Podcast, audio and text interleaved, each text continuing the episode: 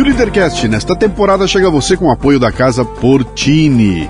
Localizada num bairro no Botafogo, no Rio de Janeiro, a Casa Portini possui uma estrutura de alta qualidade. Aliás, Portini sou eu que falo, né? Eles lá eles falam assim, é, é Portini. Casa Portini. É uma estrutura de alta qualidade para receber eventos privados ou corporativos num ambiente exclusivo e acolhedor. Treinamentos, reuniões, workshops, jantares e degustações podem acontecer num espaço multiuso. A casa dispõe também de um lindo estúdio de yoga e uma cozinha profissional, perfeita para aulas práticas e produção de vídeos. Visite o Instagram, arroba Casa Portini. Se escreve Casa Porcini com C.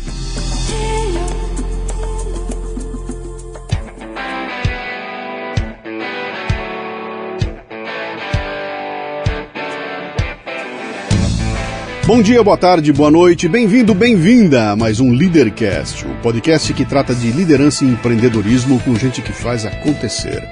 Hoje o convidado é o mineiro Tiago Ferraz, um engenheiro civil que depois de duas décadas construindo casas, descobre sua verdadeira vocação, construir relacionamentos.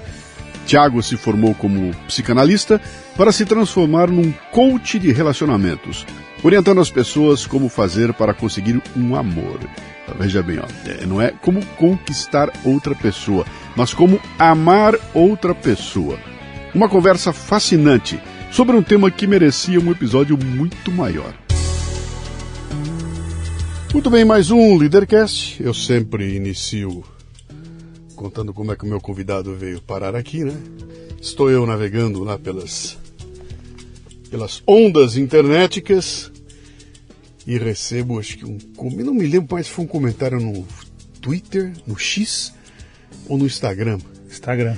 Instagram, que você mandou uma, uma DM pra mim, uma coisa assim, né?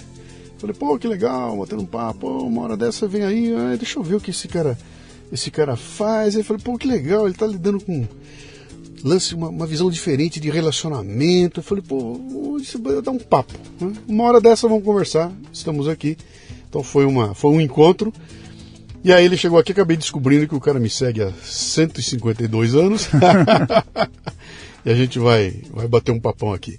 O programa só tem três perguntas que são fundamentais, o resto você pode chutar à vontade. As três que você não pode errar são seu nome, sua idade e o que, que você faz. Eu sou Tiago Ferraz, tenho 39 anos e sou consultor de relacionamento. Consultor de relacionamento, cara. Isso deve ser bom. Que, como, como era o nome antigo disso? Psicólogo. tá bom, isso aí, dá para cobrar mais caro até. Né? É. Legal, legal. Nasceu onde, Tiago? Com esse, esse seu sotaque carioca, mostra que você vem de onde? Eu vim de Belo Horizonte, mas eu já morei cinco anos no Rio. Ah, é? Um ano em São Paulo dois anos em Porto Alegre, dois anos em Maceió e trabalhei em 12 estados do Brasil. Então ele é bem misturado mesmo. É, mas esse mesmo não deixa. não, tem como te ouvir falar, não, é, esse é mineiro, esse é mineiro, né? Você nasceu em BH? Em BH. BH. Tem irmãos? Tenho um irmão. Uhum. A nossa diferença é de dois anos. É um, irmão, um, um homem já muito bem casado, está morando no outro lado do mundo e seguiu a, a, a profissão que eu larguei para fazer o que eu realmente acreditava. E qual é a profissão? Ah, Engenharia. Ah, você chegou a fazer. Bom, peraí, deixa eu. Vamos chegar lá, vamos chegar lá. Uhum. Teu pai e tua mãe faziam, fazem o quê? O meu pai é um vendedor de flores que ensinou seus filhos a encontrar seus amores. Ele é paisagista, trabalhou muito tempo no IEF, fiscalizando Repete reservas. Isso, isso é muito bom, cara. É um vendedor de flores que ensinou seus filhos a conhecer seus amores. Muito bom. E ele trabalhou muito tempo no IEF, como é, na, na, na prevenção, né, do desmatamento e de depredação de reservas, não só em Minas Gerais, mas toda aquela região, em outras regiões do Sudeste. E minha mãe é cabeleireira, tem, um, tem uma empresa há 45 anos em Belo Horizonte. Que legal, cara. E deve ter clientes há 45 anos. Sim. É, eu, eu tenho uma palestra minha, não vou me lembrar qual delas que é, que em um determinado momento eu faço uma brincadeira com a plateia, né? Que a gente está falando sobre. Estou uh, me lembrando o que, que era. Fala que, cara, o que define você é o jeitão. O que, não é, o, já, o que define uma empresa e seus e, e, os, e quem trabalha na empresa não é o produto que ela vende, nem o serviço que ela presta, mas é o jeitão com que ela faz isso. Esse é o conceito que estou jogando. E eu vou falar dessa coisa do jeitão, né? E aí eu uso um exemplo assim, falo, bom, as mulheres da plateia sabem muito bem disso, né? Você aí, você corta o cabelo em qualquer cabeleireira, ela de jeito nenhum. Você corta onde? Ah, corta na fulana de tal. Há quanto tempo? Ah, oito anos. Por que, que você corta lá? É por causa da instalação que ela tem, é o equipamento, é o prêmio. Eu falo, de jeito nenhum, eu corto lá porque ela tem um jeitinho que é só dela. que é, e isso é bem claro, né, cara? Você pega a tua mãe, imagina as histórias que ela deve ter para contar, se torna amiga, confidente da, de, quem é, de quem é cliente dela e ficam 10, 20, 30, 40 anos. Com uma área de tudo. É? O que, esse jeitão é o que está nos unindo aqui, Luciano. Uhum. Você se conecta com a pessoa. Uhum. Então você cortou cabelo com algumas pessoas e teve uma dessas pessoas que você sentiu que o resultado fazia mais sentido. Talvez, esteticamente, nem foi o melhor resultado, Sim. mas fazia sentido para você isso é conexão, Sim. que é o jeitão que o pessoal usava antigamente e hoje a gente tem que criar essa conexão até para um atendimento médico, uhum. faz toda a diferença. Hoje a gente, a gente baixa um aplicativo para fazer isso. Como era teu apelido quando você era criança? Pacato. Pacato? Isso. Eu era goleiro e o pacato do gato guerreiro, uhum. eu, eu, eu, assim, só jogava quando tava valendo é que eu pegava muito. Então é. eu era o pacato. Quando era jogo, eu virava o gato guerreiro. É. E aí todo mundo me chamava de pacato. O que, que o pacato queria ser quando crescesse? Eu queria ser publicitário tinha muita vontade de trabalhar com essa coisa de produzir conteúdo Sim. e de estar tá dentro da mídia para poder fazer parte daquilo que vai influenciar as pessoas. Sempre nós, tive. Nós estamos falando de 30 anos atrás? 30 anos atrás. Nós estamos falando de 1994. Eu tinha 10 anos em 94. 90, Romário ganhando a Copa pra gente. 94. Quando a propaganda tava, tava voando, cara. Ainda era o auge dela, né? Os grandes filmes, as grandes propagandas, os grandes publicitários. Todo moleque queria ser, queria trabalhar com isso. E você seguiu esse caminho ou não? Não. A minha família não era uma família que podia deixar eu escolher esse caminho. É claro que nunca houve uma restrição, mas eu precisava de algo que me desse alguma, algum respaldo financeiro imediato. Uhum. E pensando nisso, eu queria estudar paisagismo, que era com o que meu pai atuava na época. Só que o curso ab, abriram-se as inscrições, mas não saiu o edital do curso superior de paisagismo. Como não saiu, eu fui fazer engenharia civil porque eu tinha um primo que trabalhava nessa área, um primo muito próximo, foi a gente tava a gente cresceu juntos na mesma casa e ele estava iniciando a empresa dele. Meu pai já tinha trabalhado com construção, porque paisagismo e construção se unem em vários pontos. E eu resolvi estudar engenharia porque ali eu via que eu tinha esse respaldo financeiro imediato. Uhum. E você se deu bem quando entrou e começou a engenharia? Você falou, pô, aqui vai dar. Vai muito dar bem. Sempre fui muito bem em todas as minhas. Assim, eu, eu costumo dizer que eu nunca perdi uma entrevista de emprego. Uhum. Todas as entrevistas, trabalhei em seis construtoras e todas as entrevistas de emprego que eu ingressei eu fui contratado, com exceção de uma. Eu, eu estudei numa, numa faculdade particular e lá em Minas a gente tem a cultura de que as faculdades públicas são as melhores e quem estuda ali tem o melhor currículo. E eu me vi numa uma grande empresa, num, num processo seletivo, onde tinham 11 candidatos e eu era o único de uma faculdade particular. E eu vi que as minhas chances eram pequenas e realmente nesse momento eu não consegui progredir nesse processo. Fora isso, tirando isso, eu tive muito sucesso em todas, não só sucesso para ser contratado, mas na minha vida profissional como engenheiro, porque eu sempre fui muito bom com pessoas. Uhum. E como eu sempre trabalhei com execução eu lidava muito mais com pessoas do que com números e por isso os meus resultados eram muito bons. Uhum. Tão bons que me desviaram do meu estudo, porque eu comecei a trabalhar assim que eu comecei a estudar e acabei prolongando um pouco mais a minha faculdade. Você chegou a tirar o certificado de engenheiro? Sim, saiu? Sim. Então você é engenheiro civil? Engenheiro civil. Com, com diploma. Trabalhei 22 anos no mundo corporativo, prestei serviço diretamente para o Banco do Brasil, Caixa Econômica. A própria presidente, até então a Dilma, recebeu uma obra das minhas mãos. Foi até o meu, meu empreendimento, porque eu trabalhei muito tempo com minha casa e minha vida. Mas nós vamos chegar lá. Uhum. Eu demorei para me formar e quem estiver nos ouvindo, que escute esse conselho começando uma carreira, para sempre focar no objetivo final e não no que está acontecendo no momento, quando você está começando. eu tinha dois salários, carro da empresa, gasolina, alimentação. E quando eu comparava o que eu tinha aos meus amigos de faculdade, eu era rico. Uhum. Até que o tempo foi passando e eles foram se formando. E nessa mesma empresa que eu estava, é, eles contrataram uma engenheira, porque a gente começou a, a gente iniciou as edificações em uma mina de ouro, uma cidade próxima, e essa engenheira chegou para mim e falou: "Tiago, eu não sei o que eu faço.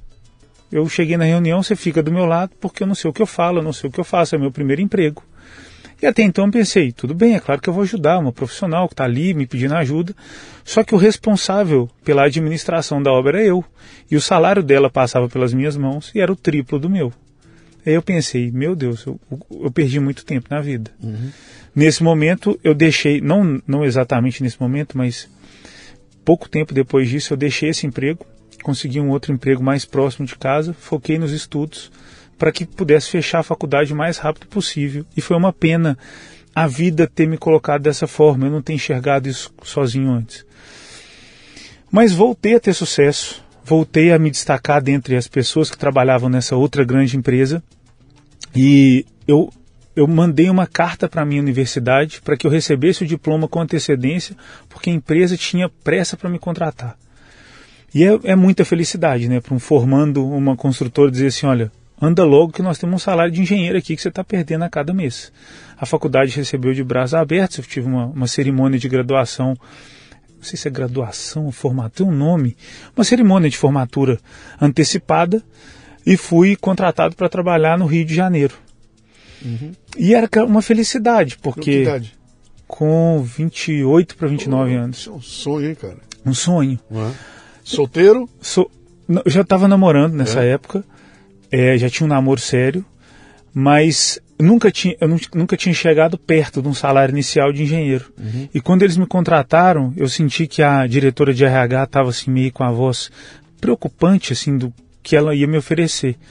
Ela ofereceu carro, casa na praia, carro, casa na praia, gasolina, duas passagens de avião, alimentação, um salário de engenheiro mais 25% por não estar na minha cidade. Aí eu falei, vou pensar. eu fui lá para aceitar metade do salário de engenheiro e eu é. me virasse com o resto. Então foi muito bom. Comecei a trabalhar no Rio e aquele momento foi, foi, foi assim, muito marcante, porque eu sei que muita gente que se forma tem que passar por muito para chegar ali e aquilo chegou de forma antecipada. Só que tudo que é bom dura pouco, né? Então eu, tava, eu fui contratado com todos esses benefícios porque a missão era muito difícil. Eu trabalhava numa obra em Belfor Roxo, eu morava no Recreio dos Bandeirantes, trabalhava em Belfor Roxo. Para ilustrar para quem está nos ouvindo e não é do Rio, é, eu gastava uma hora e 40 minutos para chegar em Belfor Roxo e gastava duas horas e meia para voltar para casa. Então eu viajava todos os dias. Até aí tudo bem. É, o problema é que eu trabalhava num dos, numa das cidades mais perigosas da América Latina, Sim. no lugar mais perigoso dessa cidade, que é o bairro Santa Teresa em Belfor Roxo. Se alguém estiver nos ouvindo jogar no Google, vai ver o que eu estou dizendo, só vai ter notícia ruim. E para piorar. Que, que, obra era essa? No cemitério lá? Tá era basicamente assim, não basicamente, né? Mas desculpa a brincadeira. Morreram muitas pessoas assassinadas durante a obra. Hum. E eu vou contar umas histórias terríveis aqui, mas era uma obra do Minha Casa Minha Vida. Ah, era uma, aquela, aquelas edificações gigantescas Sim. que o governo federal começou a promover e subsidiar. Que, que, antigamente era um conjunto habitacional, né? Isso aí. É, é, não, não, deixa de ser. Sim. A diferença é que agora, com esses projetos estão ficando cada vez mais avançados. Não basta só construir um prédio e deixar o morador se virar. Sim. Ele vai precisar pegar ônibus, ele vai precisar de saneamento. Então, não só a edificação, mas toda a estrutura. Para ilustrar, eram 2.220 apartamentos, 110 prédios, toda a infraestrutura, inclusive com estação de tratamento, alimentação de água e de energia. 155 mil metros quadrados de construção. Então era uma coisa gigantesca. E eu estava lá para resolver um problema de desvio de verba que outros engenheiros, outras pessoas na gestão, na administração, é, causaram para a construtora. Qual foi a estratégia da construtora? Vamos contratar os meninos de casa que estão começando, que gostam da nossa empresa, que vestem a camisa, porque a gente precisa de gente nossa lá. E foi assim que eles me colocaram naquele lugar. Chegando lá, eu me deparei com uma equipe sensacional, de, inclusive o meu chefe na época era paulista, meu então chefe supervisor, e outros engenheiros na equipe, que a obra era gigante. Mais uma vez me destaquei de uma forma brilhante, do ponto do presidente da empresa me colocar no jatinho, ir para a obra comigo para entender o que eu estava fazendo, porque ele estava tocando mais seis dessa. E ele precisava replicar o meu modelo de entrega. E eu me sentia o melhor de todos. Estava tudo muito bom. O problema é que essa obra ficava entre entre três duas facções criminosas e uma área de milícia sendo disputada. Para que você possa trabalhar, essa negociação tem que estar muito clara. Basicamente, para quem está nos ouvindo, era assim: é, Tiago, eu, eu quero te informar que essa área é minha e o pagamento relacionado à segurança todo mundo entende que a gente pagava segurança para ser seguro, mas isso tinha um destino que era autorização para trabalhar, vai ser passado a mim. Passava uma semana, a pessoa me ligava, Tiago, olha, eu queria te falar que eu sei que fulano de tal te ligou, mas a segurança é minha, tá? Quem manda aí sou eu. Bom, como que eu resolvi isso? Eu liguei para os dois e disse, olha, eu vou emitir a nota dia 5. Quem tiver aqui, eu emito a nota. Vocês não precisam me provar quem é dono, me dizer quem é mais perigoso. É dia 5. Quem tiver aqui dia 5, eu emito a nota. Então foram desafios como esse, como esse que eu tive que vencer. É, ao ponto de alguns, algumas pessoas da minha equipe serem agredidas, o meu chefe foi demitido, no outro dia eu fui promovido como chefe, e eu não queria assumir aquilo, mas acabei assumindo, e fui até o final, entreguei foi tu, tudo aconteceu de, de uma forma maravilhosa, que me deixou com uma estabilidade e com uma projeção dentro da empresa muito boa. Até que. Me, me fala um pouquinho da. da, da a, em volta da obra que você está fazendo. Isso é uma obra de uma dimensão tão grande que ela, ela muda a cidade onde ela está sendo feita. Né? Porque ela estiver pronta e funcionando, ela muda a realidade de todo mundo que está lá. Né? É uma cidade. É, é, é, havia essa consciência da comunidade de proteger vocês para que a obra saísse, porque você está falando para mim que vocês estavam lá entre a cruz e a espada, né? Podiam tomar um tiro na saída lá, se bobear, ser sequestrado e tudo mais. Né?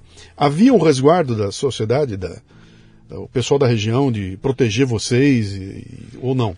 Ou cada um por si? A proteção cada um fazia eu não, não existia para que você consiga visualizar o que a gente passava, a polícia militar não podia entrar. Tinha uma ponte a 6 quilômetros da, da, da, entrada da obra. A polícia militar não podia passar por essa ponte. Só ia quando ia de caveirão e já era trocando tiro. A vantagem é que os apartamentos eram todos de concreto, paredes de concreto. Uhum. Então, onde você estivesse, você estava protegido de um tiro de fuzil. Mas quando a gente viu o caveirão, já aconteceu de eu estar trabalhando e a, e a, a obra, ela atravessava ruas. A gente atravessava ruas. E eu trabalhando, o caveirão passava 120 por hora, assim, numa rua que não passa uma bicicleta. Passando assim. E podia me atropelar, podia estar trocando tiro com alguém. Eu não, eu não vi. Naquela coisa, rádio, né? Sempre comunicando com rádio em obra, Sim. eu não vi. Então, assim, é, seis pessoas contratadas da empresa foram assassinadas dentro, dentro da obra, só que a gente tinha mais de dois mil funcionários terceirizados. Eu não sei números de quantas pessoas foram mortas durante esse período, porque existia uma disputa pelo tráfico de drogas para as pessoas que trabalhavam na obra. Eram 3 mil consumidores, vamos colocar assim, pelo menos 300, 400 consumidores de drogas diário. Então, quem fazia o tráfico queria disputar aquilo, então existia, existiam vários problemas. Problemas esses que levaram o meu então gestor, o paulista, que era filho de militar, a confrontar certas atitudes, principalmente da vizinhança, não, não dos, dos comandantes lá das facções, da vizinhança, e por isso ele foi agredido e quase morto. Dentro da obra, se não fosse um grande esquema de tentar, né, tentar apaziguar tudo, e assim eu fui promovido, sempre fui promovido da seguinte forma. É, o que, que aconteceu? Depois que ele foi agredido e quase assassinado, a gente tirou ele da obra e eu era o engenheiro que poderia assumir. E eu no outro dia estava apresentando no escritório da empresa e falando: quero ser demitido, não quero passar por isso na minha vida, não.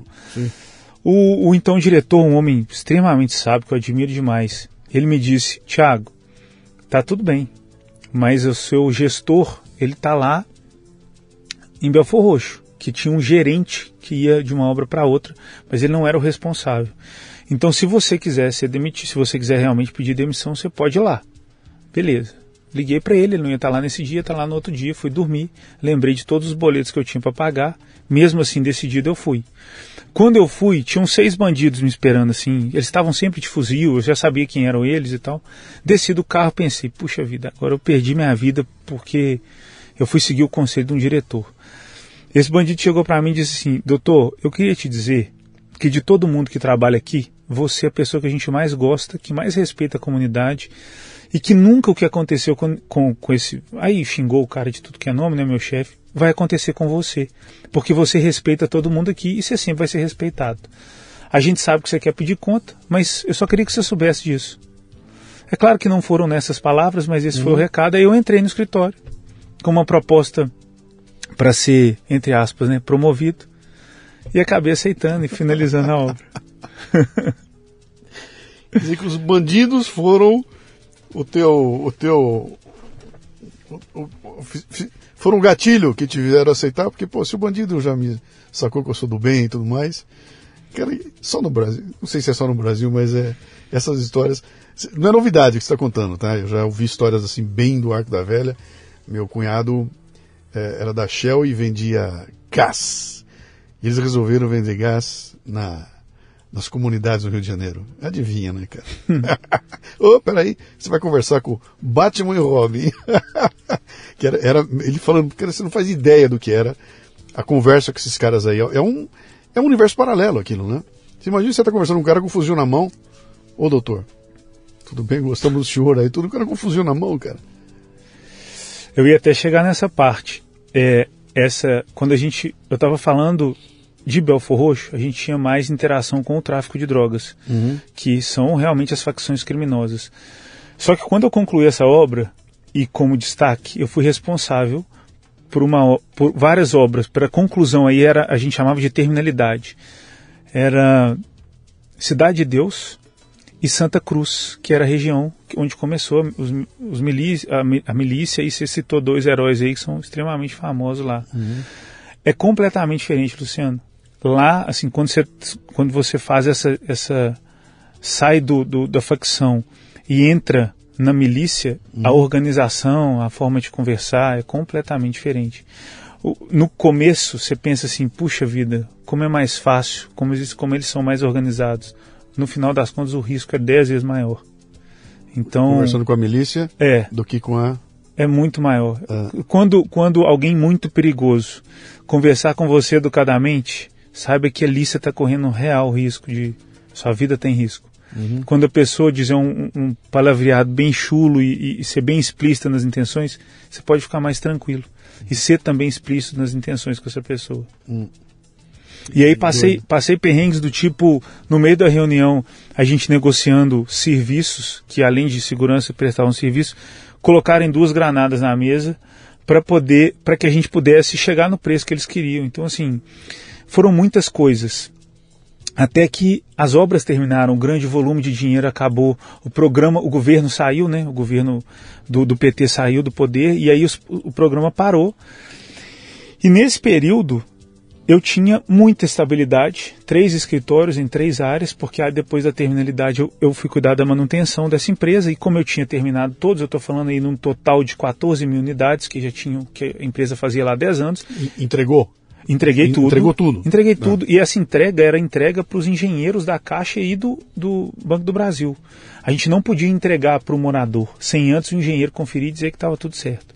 Que é uma outra evolução do, do, do desse programa, né? Minha Casa Minha Vida. E aí, depois que eu entreguei tudo, eu estava numa situação muito cômoda.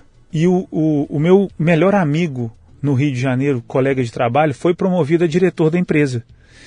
Eu e ele éramos, assim, a gente era muito ligado na política da empresa, como, que, como que a gente podia atuar, o quanto que a gente tinha que entregar para ser bem visto. E ele é o profissional que eu mais admiro na minha vida como engenheiro que eu vi fazer na minha frente. E eu fiquei extremamente feliz por ele. E eu tinha tranquilidade. O meu melhor amigo era o diretor da empresa, não tinha motivo para sair.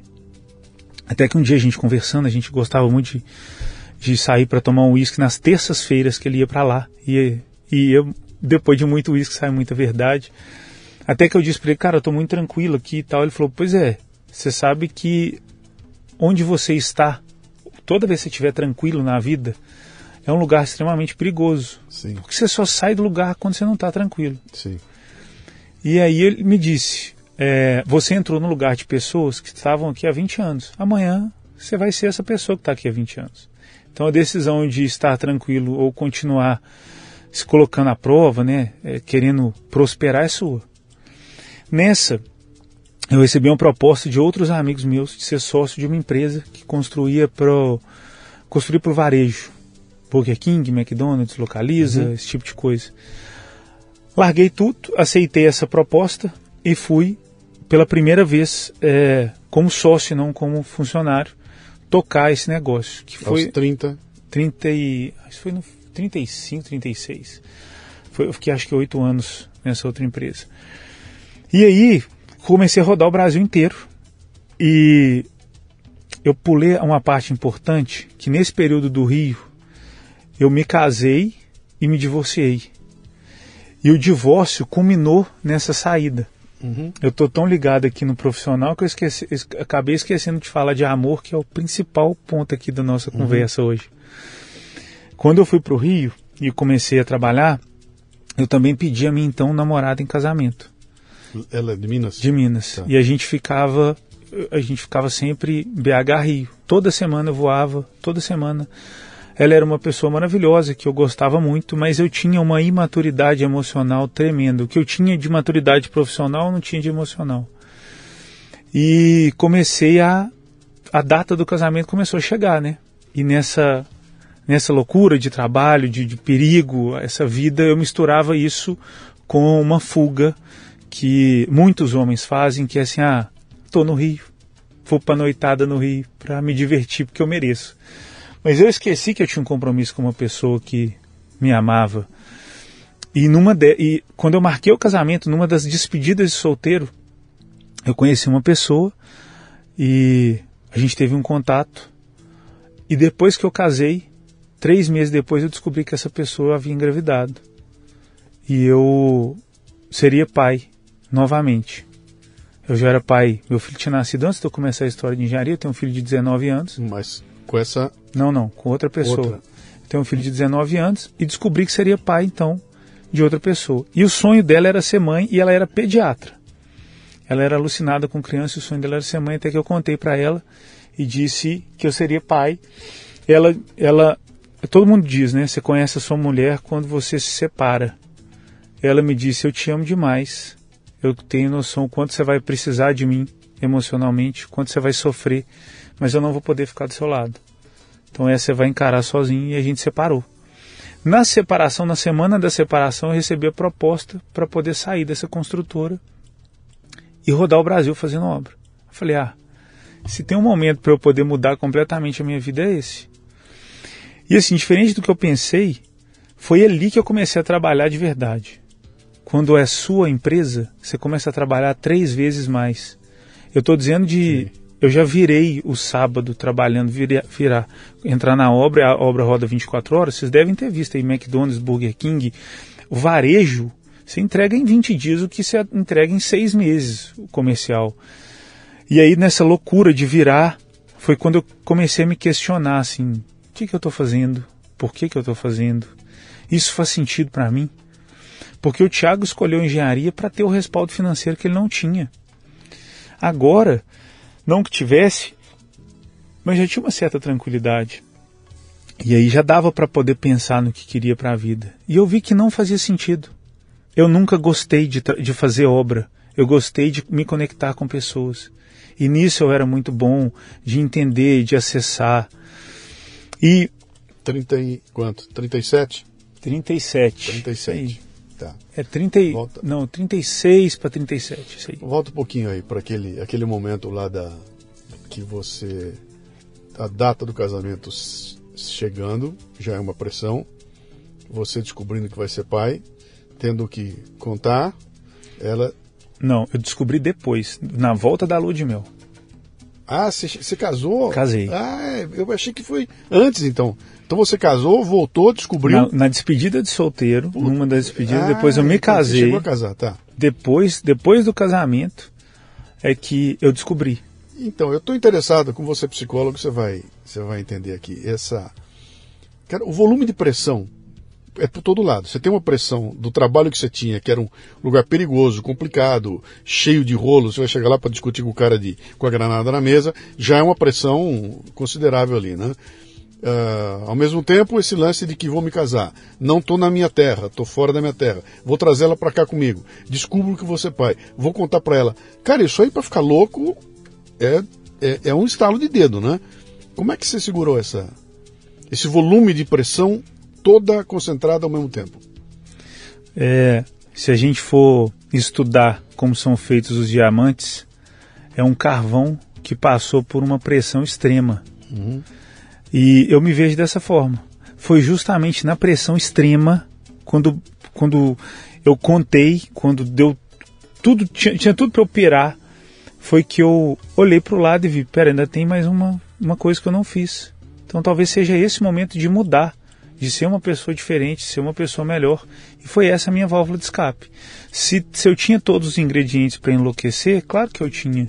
Para fazer alguma besteira, claro que eu tinha e entender aquilo como procurar sempre uma saída foi o que me deixou vivo. Você, que... não, falou, você não falou com ninguém? Você não tinha Falei. um mentor? Você tinha um mentor? Você teve alguém? Meu mentor tinha... era você. Eu escutava seus programas para poder entender é. o que, que era certo e errado nessa vida. Uhum. E eu tinha os meus amigos. Eu não, não contei para minha família, porque existe um processo até o nascimento de uma criança e eu queria que esse processo se concretizasse. Eu só tinha a mim e os meus amigos. Poucos amigos, claro, né? Não podia contar isso para muita gente. E aí foi, foi é justamente essa proposta de trabalho que eu tenho hoje, Luciano. Uhum. É colocar o seu coração como bússola para sua vida. Se você vai onde seu coração aponta, você consegue passar por qualquer coisa. Foi essa a minha saída. Você se arrepende? De forma nenhuma. Não me arrependo. Não da decisão de ter. do que você fez antes. Eu me arrependo do... pelo sofrimento que eu causei numa pessoa que me amava muito. Ela não merecia de forma nenhuma viver aquilo. Mas o reflexo que isso trouxe na minha vida é uma coisa que não tem preço. Uhum. Da mesma forma que é, é, é, uma bomba que destrói muita coisa que tem em volta, mas que deixa o terreno limpo, né? E aí dá para construir muita coisa. Já era engenheiro mesmo. Então vamos construir. Bom, vamos, isso aqui dá, isso aqui dá para virar um programa, dá para ir longe aqui, cara. Hum, nada como comer uma pipoca quentinha, não é? E esse cheirinho então, hein? Mas imagine que você tem de pedir pipoca, mas não consegue dizer uma só palavra. É difícil, né? Pois é. No Brasil existem 2 milhões de autistas que passam por esse desafio diariamente não só para pedir pipoca, mas para coisas básicas como dizer que quer ir ao banheiro, que está com sede, que está com frio. Bem, agora existe uma solução que está ajudando muita gente, o aplicativo Matraquinha, que ajuda essas crianças e adolescentes a expressarem seus desejos, emoções e necessidades. O Matraquinha tem mudado muitas vidas. E se você quiser fazer parte dessa corrente de transformação e amor ao próximo, torne-se um apoiador em matraquinha.com Olha, acredite, existem pessoas honestas trabalhando para ajudar o próximo e que precisam do nosso apoio. matraquinha.com.br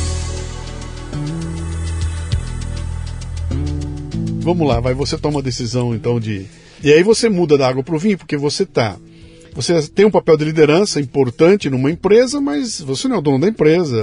A empresa está lá. Você precisa de recorrer a alguma coisa, chama o, chama o jurídico aí. Alguém fazia por você. Isso. Agora você estava na tua empresa. Eu era sócio de uma empresa. Sim, onde as decisões iam ser. iam passar pela tua mão também, né? Quer dizer, se der errado, você tinha muito a perder. Muito mais do que na outra, na outra lá, né?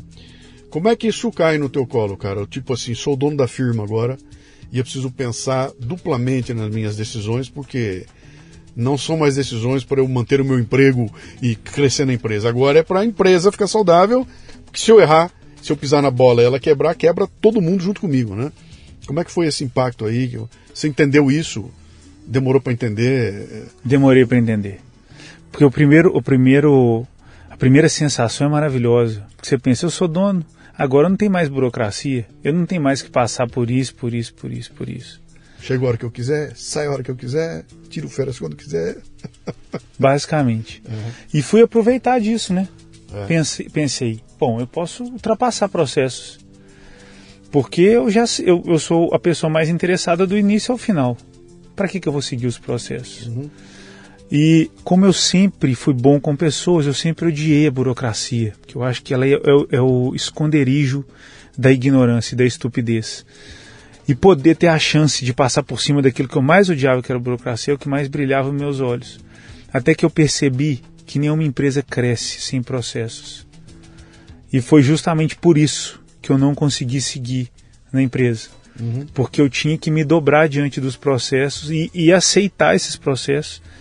É, e eu me vi mais uma vez, agora como dono, mais preso ainda do que como funcionário. Porque eu tinha que, além de cumprir os processos, dar exemplo. Aí eu pensei, ah, não. De novo, não. E agora trabalhando dez vezes, dez vezes mais, não eram duas vezes. Uhum. Era muito mais. E tinha uma projeção de resultado legal? Tinha, mas era, era o sofrimento ali pegou muito quando a gente relaciona isso a processo, principalmente. E foi nesse Quer momento. Dizer, você, saiu de um ambiente terrível, você saiu de Belfort Roxo, das balas voando lá para todo lado, para um ambiente tranquilo, né? E mesmo assim, ele era mais incomodante e mais incomodou você do que o ambiente anterior. Sim, porque agora eu não podia nem dormir mais. Hum. Então era, era muita loucura. Mas você era o dono da empresa, cara, playboy pra cacete, andando de carro do ano, explorando os seus empregados. Não é assim a ideia que se passa? O dono da empresa não é, é exatamente isso, só que não. Era um cara sem dormir, com o olho vermelho, sujo, É. dentro de uma obra que parecia uma barraca do Gugu, sabe aquelas barraquinhas Uhum. que a gente não vê até que a- a, fachada comece a ser revestida. Eu parecia muito mais com um pedreiro, porque qual que era a minha missão na empresa? Eu era pessoa responsável pelas obras fora de Minas Gerais. Dentro de Minas Gerais a empresa já existia há cinco anos. E eu tinha que desbravar, criar, eh, iniciar escritório, aquela coisa toda. Até eu construir, constituir uma equipe de confiança, eu tinha que fazer muita coisa. E esse muita coisa é literalmente tudo, de fechar o negócio até entregar a obra. Uhum. Então eu estava realmente ali muito apertado, uma demanda gigantesca. E isso pegou muito para mim. Mas não foi determinante. A burocracia foi determinante. Os processos Sim, me derrubaram. sim. Que, e é engraçado isso, né? Porque você. Quanto tempo você estava na engenharia? né? 22 anos. Porra, cara. E você esperou 22 anos para descobrir que o processo. Sim, E, e- porque na engenharia não tem como não ser por processo, né? sim. Levou 22 anos para te encher o saco de vez. Aí você falou, vou mudar de novo. Nessa hora eu pensei, eu não vou mudar de novo, não, não é mudar de, ah, eu vou procurar algo que. Eu pensei, não é isso. Não é aqui dentro. A minha vida não é aqui. Eu fiz 22 anos para chegar num ponto que eu vejo que não faz o menor sentido. Eu recebo elogio de todo mundo, sei que eu sou um bom engenheiro, sei os resultados que eu já entreguei, Mas não tô feliz. mas não estou feliz. Então eu vou, eu vou fazer pela primeira vez.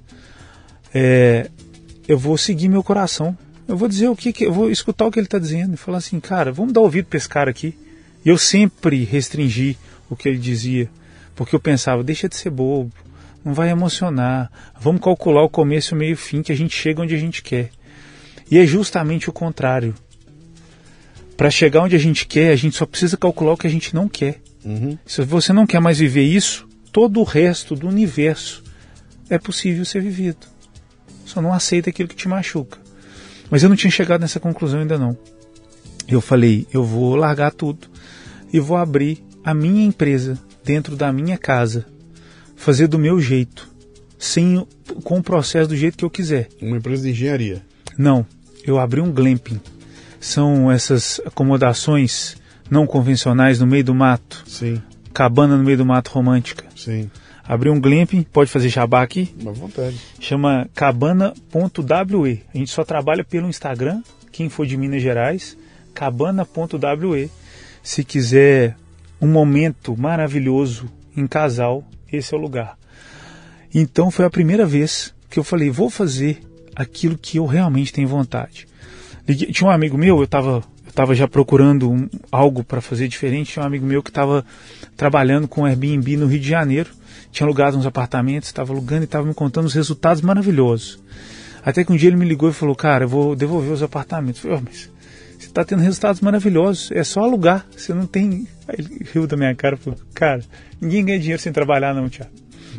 Estou tendo vários problemas, é, por mais que eu tenha um, um, volume legal de entrada, meu vizinho é juiz, o outro é desembargador, o pessoal aluga fazer uma festa, vem a Polícia Federal para terminar a festa. Então, assim, ele dizendo das dificuldades do, do, desse negócio. E aí ele falou, cara, mas eu não vou parar não. A minha mãe tem um, tem um terreno e é, de, junto com ela eu vou construir uma cabana. Eu pensei, minha mãe também tem um parado. Minha mãe estava recém-viúva, um terreno parado. Eu falei com ela, mãe, o que, que, você acha de a gente fazer um negócio assim? assim? Ela falou, o que você quiser fazer. Com você, faço qualquer coisa. E aí, eu, nessa época eu morava em São Paulo, eu fui, nessa empresa eu morei no Rio Grande do Sul, em São Paulo. Saí de São Paulo, voltei para Minas, para dentro de casa, para criar uma empresa dentro de casa. E aí, cara? Com. E, e tamanho do choque? Porque agora você virou empreendedor. Agora eu virei empreendedor agora de vez. De ser, agora você é empreendedor. Agora e saindo do zero. Do zero. Saindo do zero. Na casa da mãe. Eu fiquei seis meses, nove meses, como um louco no meio do mato fazendo um negócio no meio do nada. Eu lembro que você disse quando você saiu da Dana, o Luciano da Dana e o Luciano, Luciano Pires, uhum. do Café Brasil, que ainda não tinha, não, não existia ainda o Café Brasil. Sim. Eu lembro você contando esse choque de não representar mais uma empresa, de não representar uma compra milionária, um contrato milionário. Aconteceu comigo a mesma coisa. É, eu ilustro isso de uma maneira que é a mais fácil de entender, para as pessoas entenderem o quanto a gente perde importância quando aquela marca que a gente carregou sai de trás da gente. Eu sempre fui uma pessoa que teve uma vida social super normal, cultivei meus amigos e tenho grandes amigos e minha vida é, é, muito normal. Eu fiz o meu aniversário, acho que de 37 anos, 37 ou 38, não vou lembrar, e foram três pessoas no meu aniversário. Três pessoas. Dessas três pessoas, aquele amigo meu, diretor da empresa, ele, ele é diretor de Minas, Rio e São Paulo. A chance dele estar, tá, a gente calculou na hora, era de 17%. A chance dele estar tá e não ter compromisso era incalculável. Uhum. E eu fiz o um aniversário num lugar que nesse dia estava fazendo um frio, e ele foi com a esposa, com a então esposa, e, e mais um amigo. Então, assim, foram dois, que a probabilidade era quase zero, e mais um amigo. Naquele momento ali, naquele dia, eu falei, cara, eu sempre quis gravar conteúdo para internet, nunca gravei, com vergonha de ser julgado de pessoas que nem no meu aniversário vêm, porque eu agora não represento mais uma possibilidade de emprego, um contrato ou nada disso. Eu falei, quer saber? Foda-se todo mundo. Amanhã eu pego meu telefone e começo a gravar. Boa essa. No outro dia, eu peguei esse telefone e virei. E, eu tinha um, um jargão que era assim: E aí, gente, vocês estão bom? E comecei a falar. Sem o menor propósito, sem nenhum planejamento. Sem Só comecei. Um Instagram grande, nada? Nada. Eu comecei a falar. E aí, gente, vocês estão bom? Ou oh, bom dia pra vocês aqui, ó. Tô aqui em casa. Me acabando, terminando ali e tal. Falando. Simplesmente falando. É, eu sempre tive essa vontade, que é menino de 9 anos lá que queria fazer alguma coisa na mídia. E falei, é agora, cara. Agora eu não ligo mais para ninguém, não quero saber mais da, da, opinião das pessoas naquilo que é, me faz feliz. Eu vou primeiro ser feliz, depois eu vou perguntar. Comecei a fazer esse conteúdo, é, muito também porque a cabana estava ficando pronta, a minha primeira unidade, e eu precisava bombar o Instagram dela. E comecei a postar coisa do Instagram. Falei, por que não fazer comigo? E aí comecei a fazer. A cabana inaugurou e graças a Deus deu muito certo. Ela teve um sucesso assim extraordinário. Uma cabana? São duas. Duas. Vão ser seis. Eu concluí a, a segunda no, em julho do ano passado. Uhum. E agora eu espero terminar o período de chuvas para continuar o projeto. Aonde isso, em BH? Em, em Esmeraldas. Fica a 37 quilômetros do epicentro ali de... Epicentro, não sei nem se eu posso usar essa palavra para a cidade. É o centro mesmo, a, o Piruli da Praça 7 uhum. de Belo Horizonte. Está bem próximo. É, são duas unidades. Tive um sucesso muito grande na primeira e também na segunda. O dobro do que eu esperava de resultado, o que foi maravilhoso e o que me deu tranquilidade financeira para poder realmente fazer aquilo que eu, que eu amava com o tempo livre. Porque um engenheiro que cuidava de obra em três estados, administrar uma cabana no meio do mato, eu, me sobrava tempo. Uhum. E comecei a fazer esse conteúdo. E comecei a pensar no que eu podia fazer. E aí, né, são, são vários, são várias. É uma propriedade de 20 mil metros, uma propriedade rural. E eu fiquei pensando o que, que eu podia investir, o que eu podia fazer para me gerar renda, para me gerar ocupação ali. Até que no casamento de uma amiga, eu virei a câmera do telefone e falei assim: olha lá, ó, ela, ela com o marido dançando, eu solteiro. Podia ser nós dois, né? Mas você não colabora. E isso viralizou, assim, no, no primeiramente no TikTok. Viralizou. Viralizou, que eu falo, para quem está começando, hoje para mim é um vídeo normal. Mas na época deu 170 mil visualizações, o que me trouxe 7 mil seguidores em uma semana. Então cresceu muito, muito rápido para quem não tinha nada. E a, quando eu começava a falar de relacionamento, eu via que eu me conectava profundamente com as pessoas, que eu recebia, não está acontecendo isso comigo, não que legal a sua visão. E eu vi que fazia muito sentido, porque eu sempre me dei bem nas minhas relações pessoais, sejam amorosas, sejam profissionais. Fazia muito sentido mostrar a visão, mostrar o meu jeito de ver como a gente pode ter um relacionamento saudável.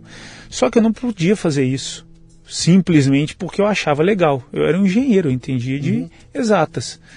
Foi nesse momento que eu comecei a estudar psicanálise. Você até me disse no começo, você que é psicólogo, te é. corrigindo, sou psicanalista. É psicanalista, então? Isso. Tá. É, como já tinha uma graduação, pensei, ah, não vou entrar em outra graduação agora. Eu vou ver o que eu posso fazer que vai me credenciar a possivelmente fazer um atendimento e mais do que isso, atender ou conversar com essas pessoas com uma responsabilidade emocional, que era o que estava guiando agora os meus passos. E aí eu estudei psicanálise, me formei e comecei a atender como consultor de relacionamento, não como psicanalista. Por que essa diferença? O psicanalista ele vai entrar na vida de, da pessoa de uma forma extremamente profunda. Ele não, no primeiro momento, sugere um tratamento. Ele tem que mostrar para a pessoa. O psicanalista é o espelho daquela pessoa. Ele mostra aquilo que a pessoa não consegue ver por si só. E isso para mim era chato aprofundar na vida, fazer parte daquele paciente, aquela coisa toda. O que eu queria era fazer uma modelagem emocional para que a pessoa conseguisse ver com facilidade, com objetividade, como as coisas realmente são, para que a dificuldade que a pessoa tivesse vivendo com o relacionamento, ela pudesse sanar através de uma pessoa que sempre teve facilidade com isso. Uhum. E aí comecei a atender, comecei a fazer conteúdo, aí meu Instagram começou a crescer, meu TikTok começou a crescer, é, fui chamado para fazer vários, vários podcasts, vários, vários conteúdos. Então, qual, qual, é o CNPJ aí, cara? É o da, é o da Cabana? Então, o CNPJ da Cabana. Eu não tenho CNPJ. Do... Não, não nasceu uma empresa. Não nasceu, não nasceu uma, uma um... Não nasceu uma empresa. Eu não tenho, eu não sou o empresário é, consultor de relacionamento. Talvez agora como palestrante, né? Porque eu recebi a dica de um grande amigo, mas até então não. Pô, mas que interessante isso aí, cara, porque você acabou. Pera, mas pera um pouquinho.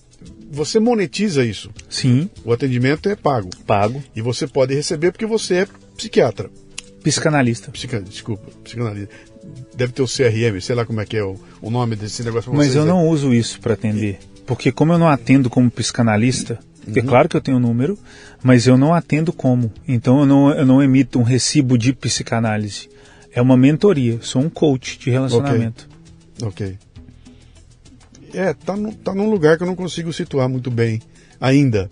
Por isso que eu te perguntei qual é o CNPJ. É o da. É mas o é, da... é, parecido com o seu. Pois é, cara, mas é, é, eu, eu, eu tenho uma empresa chamada Café Brasil Editorial Limitada, está descrito no contrato social, tudo que eu faço aqui, eu emito uma nota a você, porque tá tudo coberto, né? Eu não, eu não tenho uma cabana para alugar e ao mesmo tempo faço atendimento. Né? Tá, tudo, tá tudo comum aqui, né? No meu caso dá para entender. O teu, você está atuando num, num, lugar onde tem um milhão de pessoas atuando agora, né? Que é esse, essa, essa penumbra onde eu, quando você bota eu sou um coach, é, é de qualquer coisa. Você pode ser um coach de qualquer coisa. Basta eu ter um determinado conhecimento e ter um respaldo para poder cobrar por isso, né? De, algum, de alguma forma, né? Mas, mas é interessante porque isso Onde é que eu quero chegar, cara? Você vem de uma puta empresa. você vende processo, você vende dono de empresa. E de repente você entrou num negócio que é o, é o, é o empreendedorismo no, na essência, né? Você não tem um prédio, você não tem um escritório montado. Que tem, que tem? Eu tenho um escritório montado teu... porque nessa propriedade existe uma sede e é ali que eu moro. Eu moro na sede da propriedade onde tem as cabanas. Eu tenho tá. dois funcionários que tá. fazem manutenção do, da propriedade e limpeza das cabanas. Uhum. Esse meu filho de 19 anos também trabalha me ajudando nessa interação, principalmente com os hóspedes e, e o pessoal que chega. Agora, no meu processo, é, o, o, Titi Ferraz do Instagram, uhum. sou eu e um produtor que trabalha online. Por exemplo, eu estava respondendo as caixinhas agora, uhum. e é assim que eu vendo o meu serviço, é, começo a responder perguntas de relacionamento, até que no meio dessas perguntas eu falo, gente, se você tiver uma questão, quiser um atendimento individual, eu atendo, manda quero aqui. Então tem outra pessoa logada que está fazendo essa negociação, montando a minha agenda, que eu recebo e faço atendimento dessa sede. Entendi. Então eu estou sempre na empresa, fazendo o que tiver para fazer. Entendi. O que, que, é o Titi Ferraz, cara? O, eu, o meu apelido é, da internet é o Titi. É. O meu nome como consultor de relacionamento é o Titi. Apesar do meu arroba ser Thiago Ferraz e a meta restringiu a gente colocar o um nome, eu sou o Titi, todo mundo, todas as pessoas me chamam de Titi.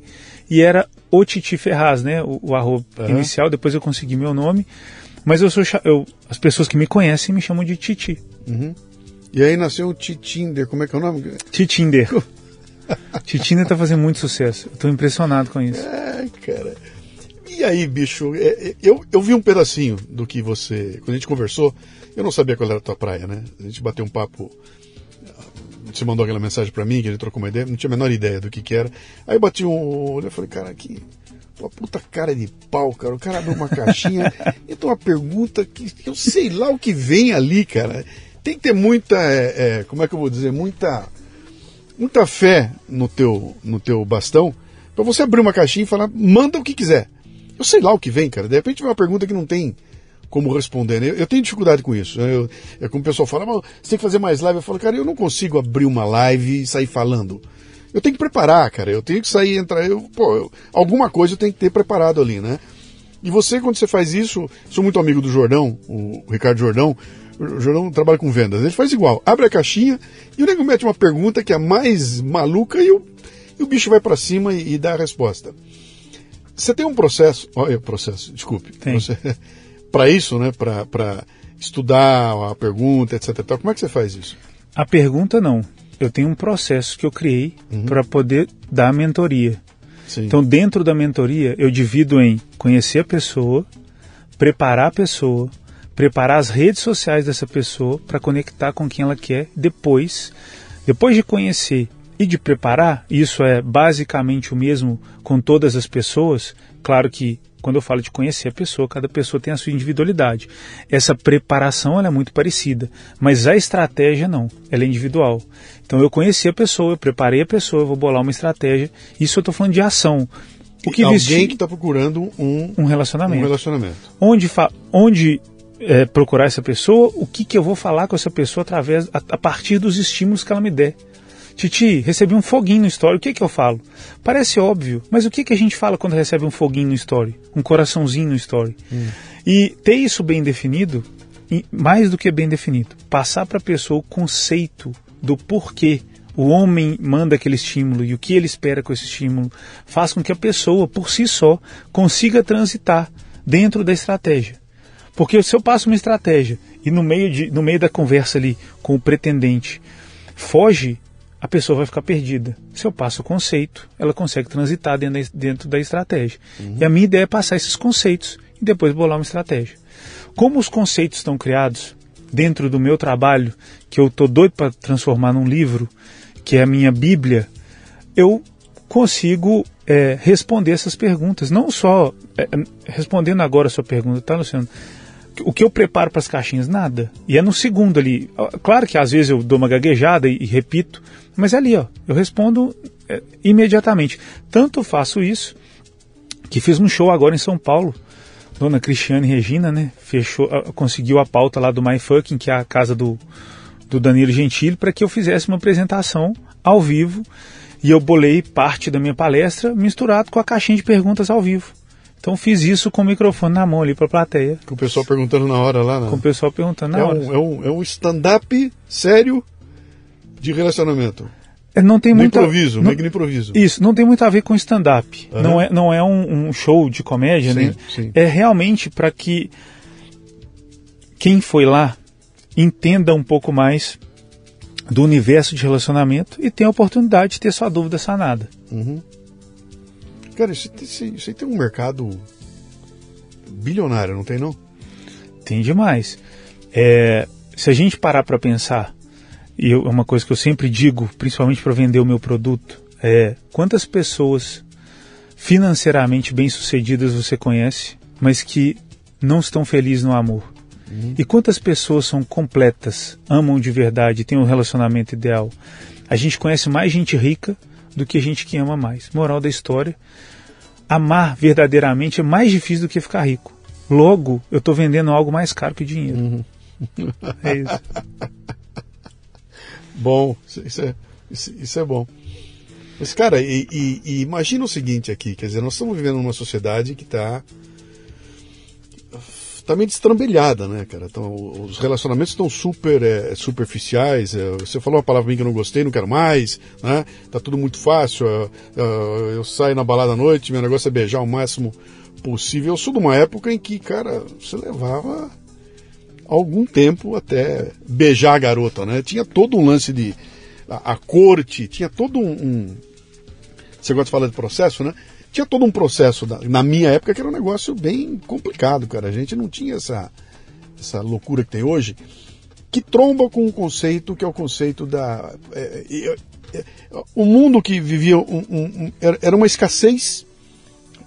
Quem falava aí? Quem falava, cara? Eu sou de uma época que era mu- era muito difícil comer gente. Era, acho que é o Chico Anísio. Alguém falou assim, eu sou de uma que era muito difícil comer gente naquela época lá, né? Era, acho que foi o Chico Anísio, né?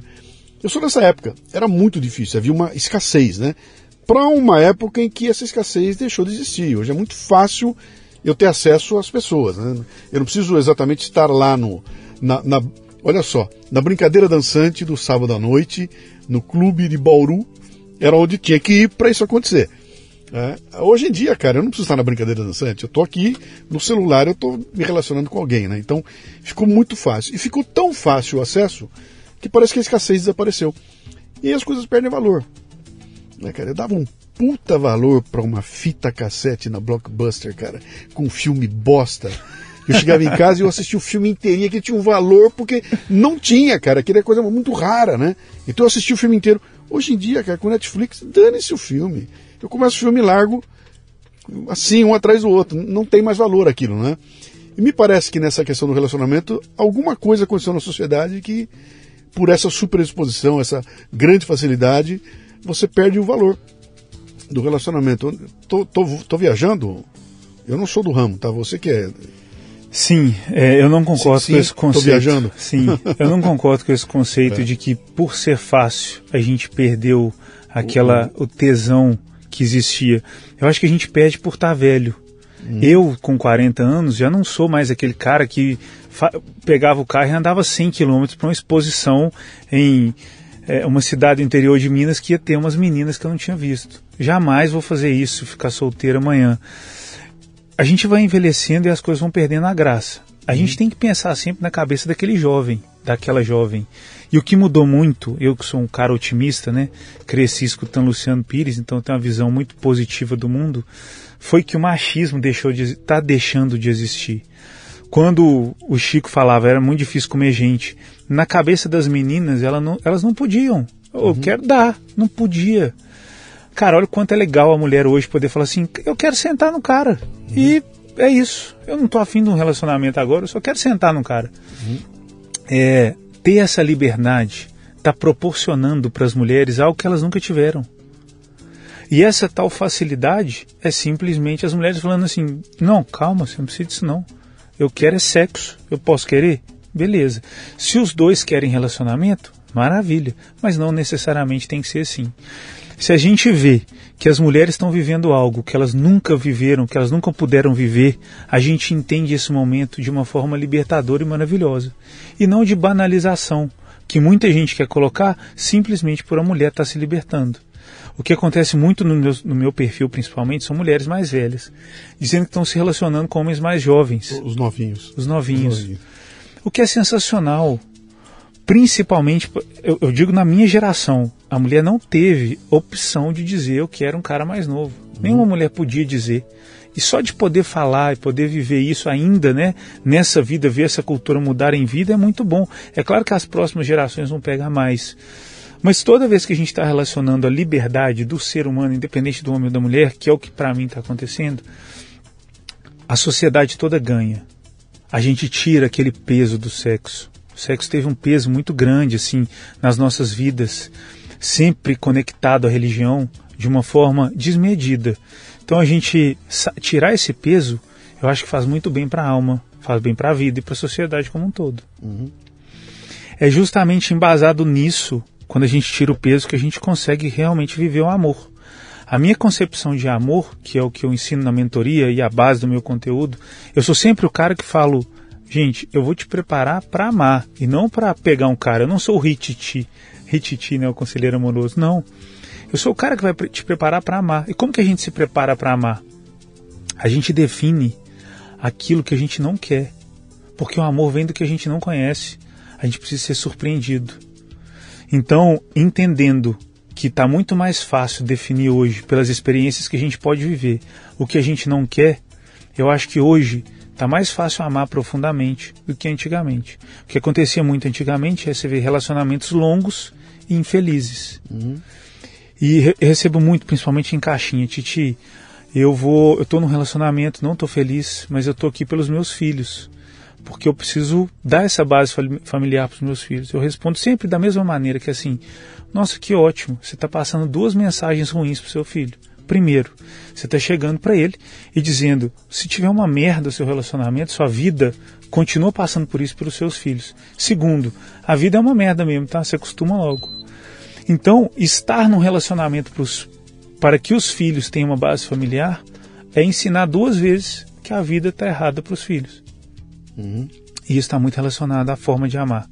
A gente está progredindo nisso. Você não acha que essa, essa liberação que você disse que as mulheres estão vivendo agora, isso não está assustando os homens, cara? Os homens estão preparados para isso? É, não estavam preparados? Isso não está de alguma forma é, é, eu tenho a impressão que tem uma desconexão, sabe? A, o homem não amadureceu na velocidade que a mulher amadureceu. Talvez a mulher, nesse, a gente olhasse e falasse, a mulher estava tão presa que a hora que a gente solta a marra, ela expande. E o homem não estava preso, então não tem amarra para soltar. Ele fica parado onde estava e a mulherada expandiu, né? E o homem agora, ele, ele, ele assusta, né? Você acha que isso acontece? Com certeza. Com certeza. A gente está vivendo um período de choque cultural. São culturas se chocando literalmente. Mas o que, que acontece? De onde vem esse cara assustado? Eu vejo muito relato de homem falando assim: ah, porque a mulher tem o poder do sexo com ela, então para nós, homens, é às vezes mais difícil é, entrar nesse jogo, a gente fica inseguro. Eu sei de onde vem esse discurso é, desse medo. Sim, o homem está diferente né, culturalmente, você colocou de forma brilhante, e existe esse choque. Ponto. Isso é uma coisa. Só que o que, que acontece na realidade? Numericamente, nós temos mais mulheres que homens. Então, as mulheres estão perdendo o jogo. Qualquer pessoa, estando assustado ou não, qualquer homem estando assustado ou não, ele está em vantagem no jogo da sedução, do amor e do relacionamento. Só que alguns homens usam essa desculpa para dizer o porquê eles não estão jogando, porquê eles estão sozinhos, porquê eles não estão felizes. E dizer que eu não estou conseguindo jogar o jogo porque estou assustado com as mulheres, para mim, é pura desculpa da incompetência de alguns homens de se relacionarem com mulheres. E em algumas vezes eles descobrem lá na frente que não era isso que eles queriam, nem eram com mulheres que eram para se relacionar, às vezes com, com homens. Mas culturalmente sendo tão oprimidos, eles não conseguem ver esse caminho no primeiro momento e desconta no comportamento das mulheres. Sobre as mulheres estarem passando por um processo que agora, depois de anos, elas estão soltando e soltar, sabe, às vezes de uma forma desmedida, é super normal, né, no comportamento humano. se você nunca pôde fazer e agora pode, é normal você errar a dose ali, uhum. que é o que acontece com a maioria das pessoas. Interessante essa. É, eu, tô, eu tô olhando meio de longe, tá? Com 67 anos de idade, cara. Você olha em volta e fala, meu, o que, que tá. Que loucura tá essa sociedade, né? Só o fato de você existir como essa figura que, é, que você é ali já, já, é um, já é um nó na cabeça. Né? Porque, pô, até então, o consultório é, sentimental, era um negócio conta para ninguém, quietinho. Agora o pessoal bota a caixinha em público, né? É claro que eu não sei exatamente quem mandou a, a pergunta, mas essas coisas são expostas em público, né? Isso durante muito tempo era trancadinho, era tudo muito muito restrito. E, e eu posto o que eu posso postar, né? Imagino que eu não posso postar o que chega. Então, chega muita baixaria, cara, porque, porque é muito fácil confundir as coisas. Você falou, eu não estou aqui preparando, eu estou preparando alguém para amar, não estou preparando para pegar alguém, né? Mas é muito fácil você confundir as coisas, né? Fala, pô, esse cara é o. Como é que é o Hit? Como é que você falou? O Hititi. É o Hititi. Esse é o Hititi, né? O, o conselheiro amoroso, né? Uhum. O pessoal confunde mesmo, né? Demais. É demais, confunde muito e erra muito naquela intenção de, Tiago, eu quero recuperar um amor, eu quero conquistar uma pessoa, eu estou apaixonada por. E para todos é a mesma resposta. E não só para quem eu atendo, para quem estiver nos ouvindo e pensando assim: tá bom, eu entendi o que esse cara falou sobre amor, legal, mas eu estou apaixonada por um cara. O que eu faço para conquistar esse cara? Você tem que entender a primeira coisa: o amor é um jogo sem volta. Você é kamikaze. No amor você é kamikaze. Você não tem várias tentativas. Senão você vai acabar entrando numa relação forçada que no, daqui 3, 4 anos vai acabar em nada. Sabe o que é pior do que um relacionamento de quatro anos que não deu certo? De oito. Exatamente, um relacionamento de quatro anos em um dia. Uhum. E a, o meu trabalho é transformar esses quatro anos em um dia. Antes de você traçar uma estratégia para ficar com a pessoa e, e, e quero muito, pense primeiramente em você. Quais são os limites? Até onde você está disposto a ir? Até onde esse, essa é porque você está apaixonado por uma imagem que você criou daquela pessoa. Você não convive com ela, você não se relaciona com ela, por mais que você seja amigo, tá ali, mas não tá dormindo junto, não. Tá tudo dentro da sua cabeça. Entender que é um jogo sem volta, é, qualquer tentativa, na maioria das vezes vai ser kamikaze, vai te fazer mais tranquilo. Você tem uma chance. Se você foca todo o seu emocional para que aquilo aconteça com aquela pessoa, você vai se frustrar. Agora, se você procura se preparar para amar a partir dali pensando assim, tudo bem, se não der certo com essa pessoa, eu não vou sair de onde eu estou, eu não vou abrir mão dos meus princípios para entrar na vida de ninguém. Aí a sua chance de ser feliz é muito maior. Você está ouvindo o Leadercast, um podcast voltado para liderança e empreendedorismo. De onde veio este, tem muito mais.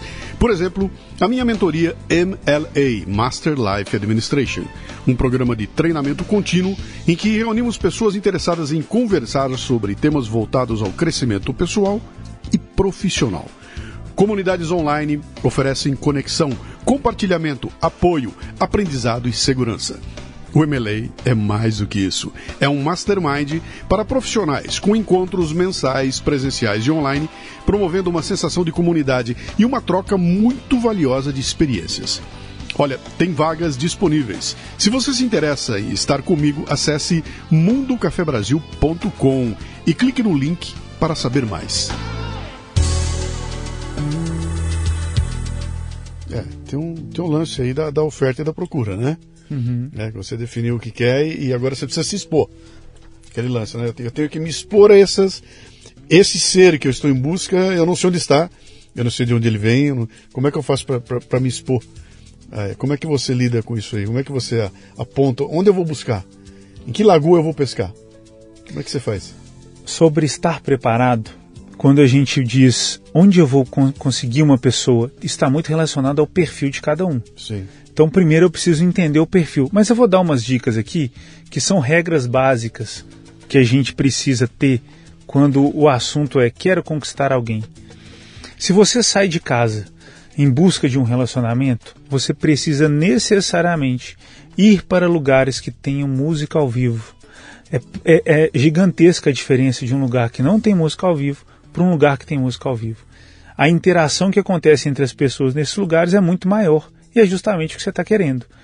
Titi, mas eu sou mais reservado, eu não sou um cara de sair, eu não sou uma mulher de sair. Quando eu digo música ao vivo, não é para você ir para um show, mega show, não. Pode ser um restaurante que tenha música ao vivo. Ali vai ser mais fácil de ter interação Qual com é a explicação, cara? Ô Luciano, eu não tenho uma explicação. Quando você fala, você fala ao vivo, Aham. não é um lugar que tenha música. Isso. Música ao vivo. Isso. Eu não tenho uma explicação teórica para te dar, eu só posso dizer que a gente tem muito mais interação a partir dos estímulos da banda. A banda nunca está ali tocando. A banda nunca fica tocando a música. A banda mexe com, o pessoal, chama o pessoal, tira da cadeira. E o fato de tirar da cadeira proporciona interação. A minha ideia é te levar para um lugar onde tem o maior número de interações. Então, na dúvida, todo mundo vai ter um lugar com música ao vivo, perto de casa. E sempre fica, onde que eu vou? Tem um lugar que é muito bom, mas não tem música ao vivo. Sai dali, procura um lugar que tenha, que você vai ver que você vai interagir mais. A partir de interação é que a gente traça como que a gente vai responder. E se eu puder dar uma dica dessa conversa, né? Como é que a conversa vai, para onde ela vai, o que eu faço? A dica que eu dou é fuja de fazer perguntas ou de entrar em assuntos que terminem em sim ou não. Já reparou que você não, né? Você é um homem casado e está vendo de cima, mas tem uma demanda muito grande que é sobre a conversa acabar. Você conheceu uma, uma pessoa ali num, num barzinho com música ao vivo? Ah, e aí, como é que você, como é que você tá? O que, que você faz? Eu faço isso, isso, isso, desse, desse jeito. Ah, então tá bom, então beleza.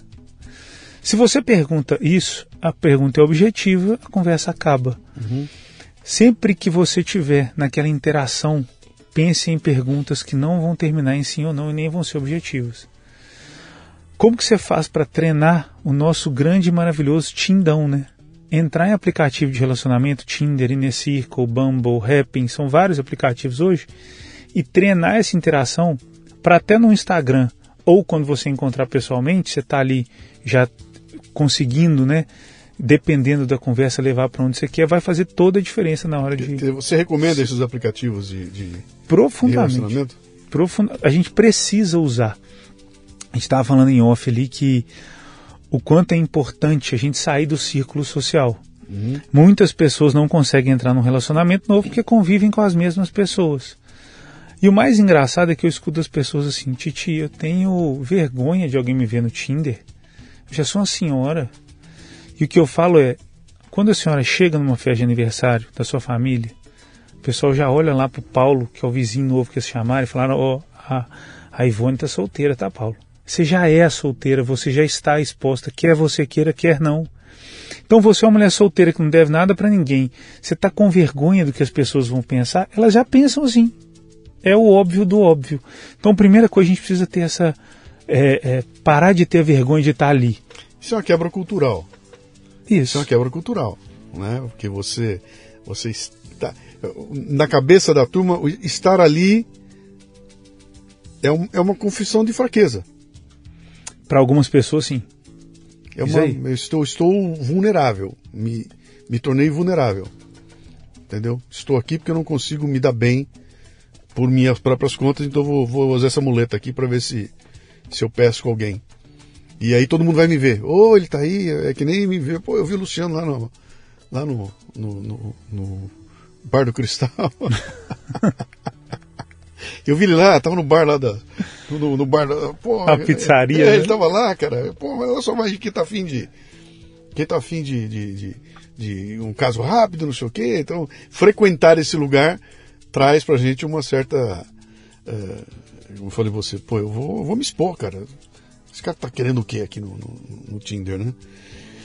Mas é um ponto, né? Porque eu, eu também acho que tem muito preconceito, né? Pra, pra, com, com relação a esses sites de, de relacionamento. Porque a impressão que você tem é que quem tá lá é pra putaria. Né? A gente comentou, né? Você falou, pô, eu já vi um cara pelado, já vem gente querendo. Me manda um nude, aquela história toda.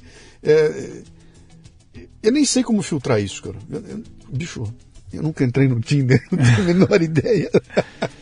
Eu não sei como é que funciona, eu nunca entrei. Mas a impressão que eu tenho é que tem de tudo, né? E você tem que filtrar ele no meio, vai tomar porrada de montão. Eu não sei se tem hater, se, sabe, você botei minha cara lá e vê, ô ô, gordo, ô velho, ô, se enxerga aí, eu não sei se. Pode me destruir minha pequena autoestima ali, né? É assim? Não, não, não tem assim, é claro que pessoas ruins a gente vai achar em qualquer lugar.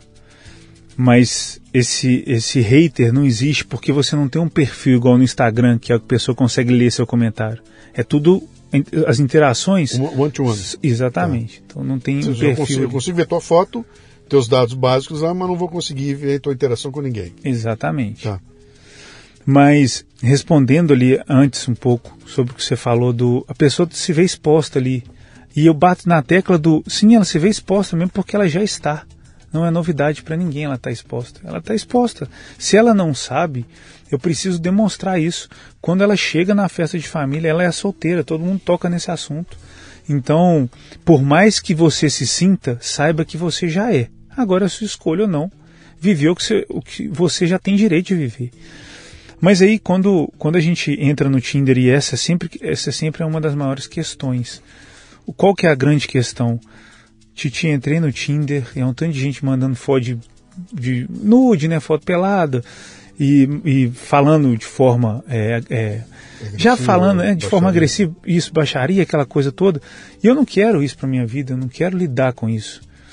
E a resposta é, a gente acabou de falar aqui o quanto o amor ele é raro e difícil ser atingido nas nossas vidas. Se você não gastar energia para amar, você vai gastar energia com o quê? Então, com, o que é gastar energia para amar? É estar tá disposta a, a, ir para um date com uma pessoa, é ir para um, um lugar que tem música ao vivo, é treinar essas interações para poder afinar esse contato e levar a pessoa para onde você quer. Quando eu digo para onde você quer, são lugares emocionais.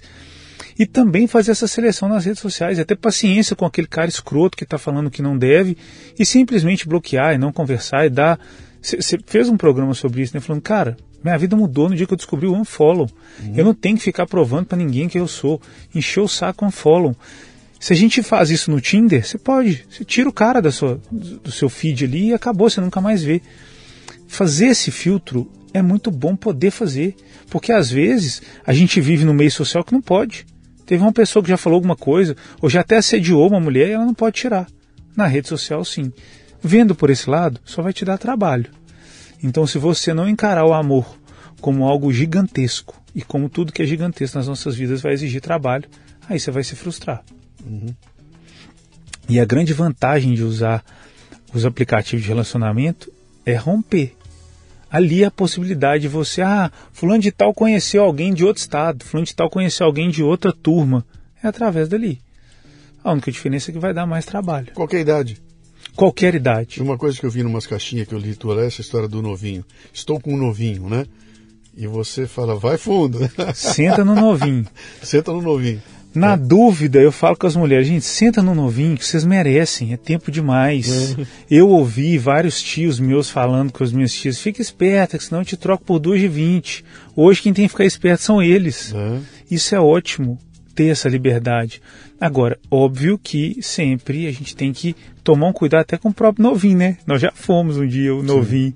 Sim. Então, ter essa, essa, esse cuidado emocional com a pessoa que está ali na nossa frente é fundamental, tanto para o homem quanto para a mulher. Então, esse, esse, era o próximo, era a próxima pergunta que eu estava aguardando aqui para jogar para você, né? Uh, são dois. Tem duas pessoas envolvidas, né? Tem do outro lado também tem alguém que talvez esteja procurando tanto quanto eu, né? E que eh, essa pessoa vai ser ferida, vai ser bajulada, vai... tem outro do outro lado, né? E você tem que carregar com você uma responsabilidade. Como é que é a história lá do Pequeno Príncipe? Como é que é tu? É, você é responsável por tudo aquilo que cativa. cativa aquela história toda lá, né? Ah, você fala dessa consciência também? Você também explica sempre sobre esse o respeito pelo outro e, e... tem uma coisa muito interessante a dizer sobre isso que as pessoas costumam achar que por deixar tudo claro verbalmente a situação está resolvida. Vou dar um exemplo. Você tem um relacionamento, está ficando com uma pessoa, e aí você vê que essa pessoa, tanto o homem quanto a mulher, balançou, demonstrou sentimentos, sentiu o golpe, falou, poxa, queria que a gente tivesse mais do que esses encontros esporádicos e pontuais. E você dizer claramente para essa pessoa, olha, eu não quero não. Eu quero esse sexo gostoso que a gente tem, essa coisa rápida. Isso é o que eu estou buscando. Então eu quero ser bem honesto com você, honesta, e dizer que é isso que a gente vai ter. Para a pessoa que disse, parece que está resolvido, né? Ela foi honesta e disse, mas na verdade não. O que acontece é que a gente precisa ter a responsabilidade emocional É saber que mesmo sem bater, a gente abre a porta do coração das pessoas. E sentir que está abrindo a porta, uma vez que você não tem a intenção de ficar, é sua obrigação sair. Não é só dizer. A gente precisa ter essa sensibilidade para poder respeitar o outro indivíduo que está ali. Isso é muito importante. Uhum. E você encontra muito caso assim? Demais. Demais. Eu encontro muito caso de. Porque a mulher. Teve, teve algum, tiveram alguns, né? Coaches, igual você disse, o coach é um, ele tá numa penumbra ali que do nada o cara chega com uma regra. Sim. O pior é quando ele chega com a regra com explicação quântica, né? E aí já vem. Eu prefiro a explicação de. Não sei, é. eu acho, e aí vamos lá. Criaram a regra dos 90 dias. Não sei se você já ouviu falar. Não. Falaram assim: olha, você não pode transar com um cara com menos de 90 dias, ou você não pode pedir em namoro com menos de 90 dias. E todas essas regras relacionadas às datas, elas só servem para atrapalhar. Você, tirou o sentimento, você está ali para sentir. Você tirou o sentimento e começou a usar a estratégia de planilha. Não vai acabar bem. E muitas mulheres chegam para mim com a seguinte questão: Titi, tô ficando com o cara há um ano e meio. Como é que eu transformo isso num namoro? Não transforma mais. Você já perdeu tempo. Eu costumo dizer que a diferença entre posicionamento e imposição é o tempo. Se a pessoa fala uma coisa no momento certo, ela se posicionou e ela pode atingir os objetivos de uma forma brilhante. Se ela deixou passar o tempo certo, ela vai ter que impor. E impor, na maioria das vezes, é bem mais difícil. Uhum. Não estou dizendo para quem está nos ouvindo aqui que se você tem mais de um ano de relacionamento é impossível que você consiga transformar esse relacionamento em algo sério, mas é muito mais difícil. Porque por mais que a gente tenha mudado, o homem ainda age a partir do seu ímpeto sexual. E quando a mulher consegue usar o ponto máximo desse ímpeto sexual, ela consegue atuar nesse, nesse acesso às emoções dele de uma forma muito mais assertiva.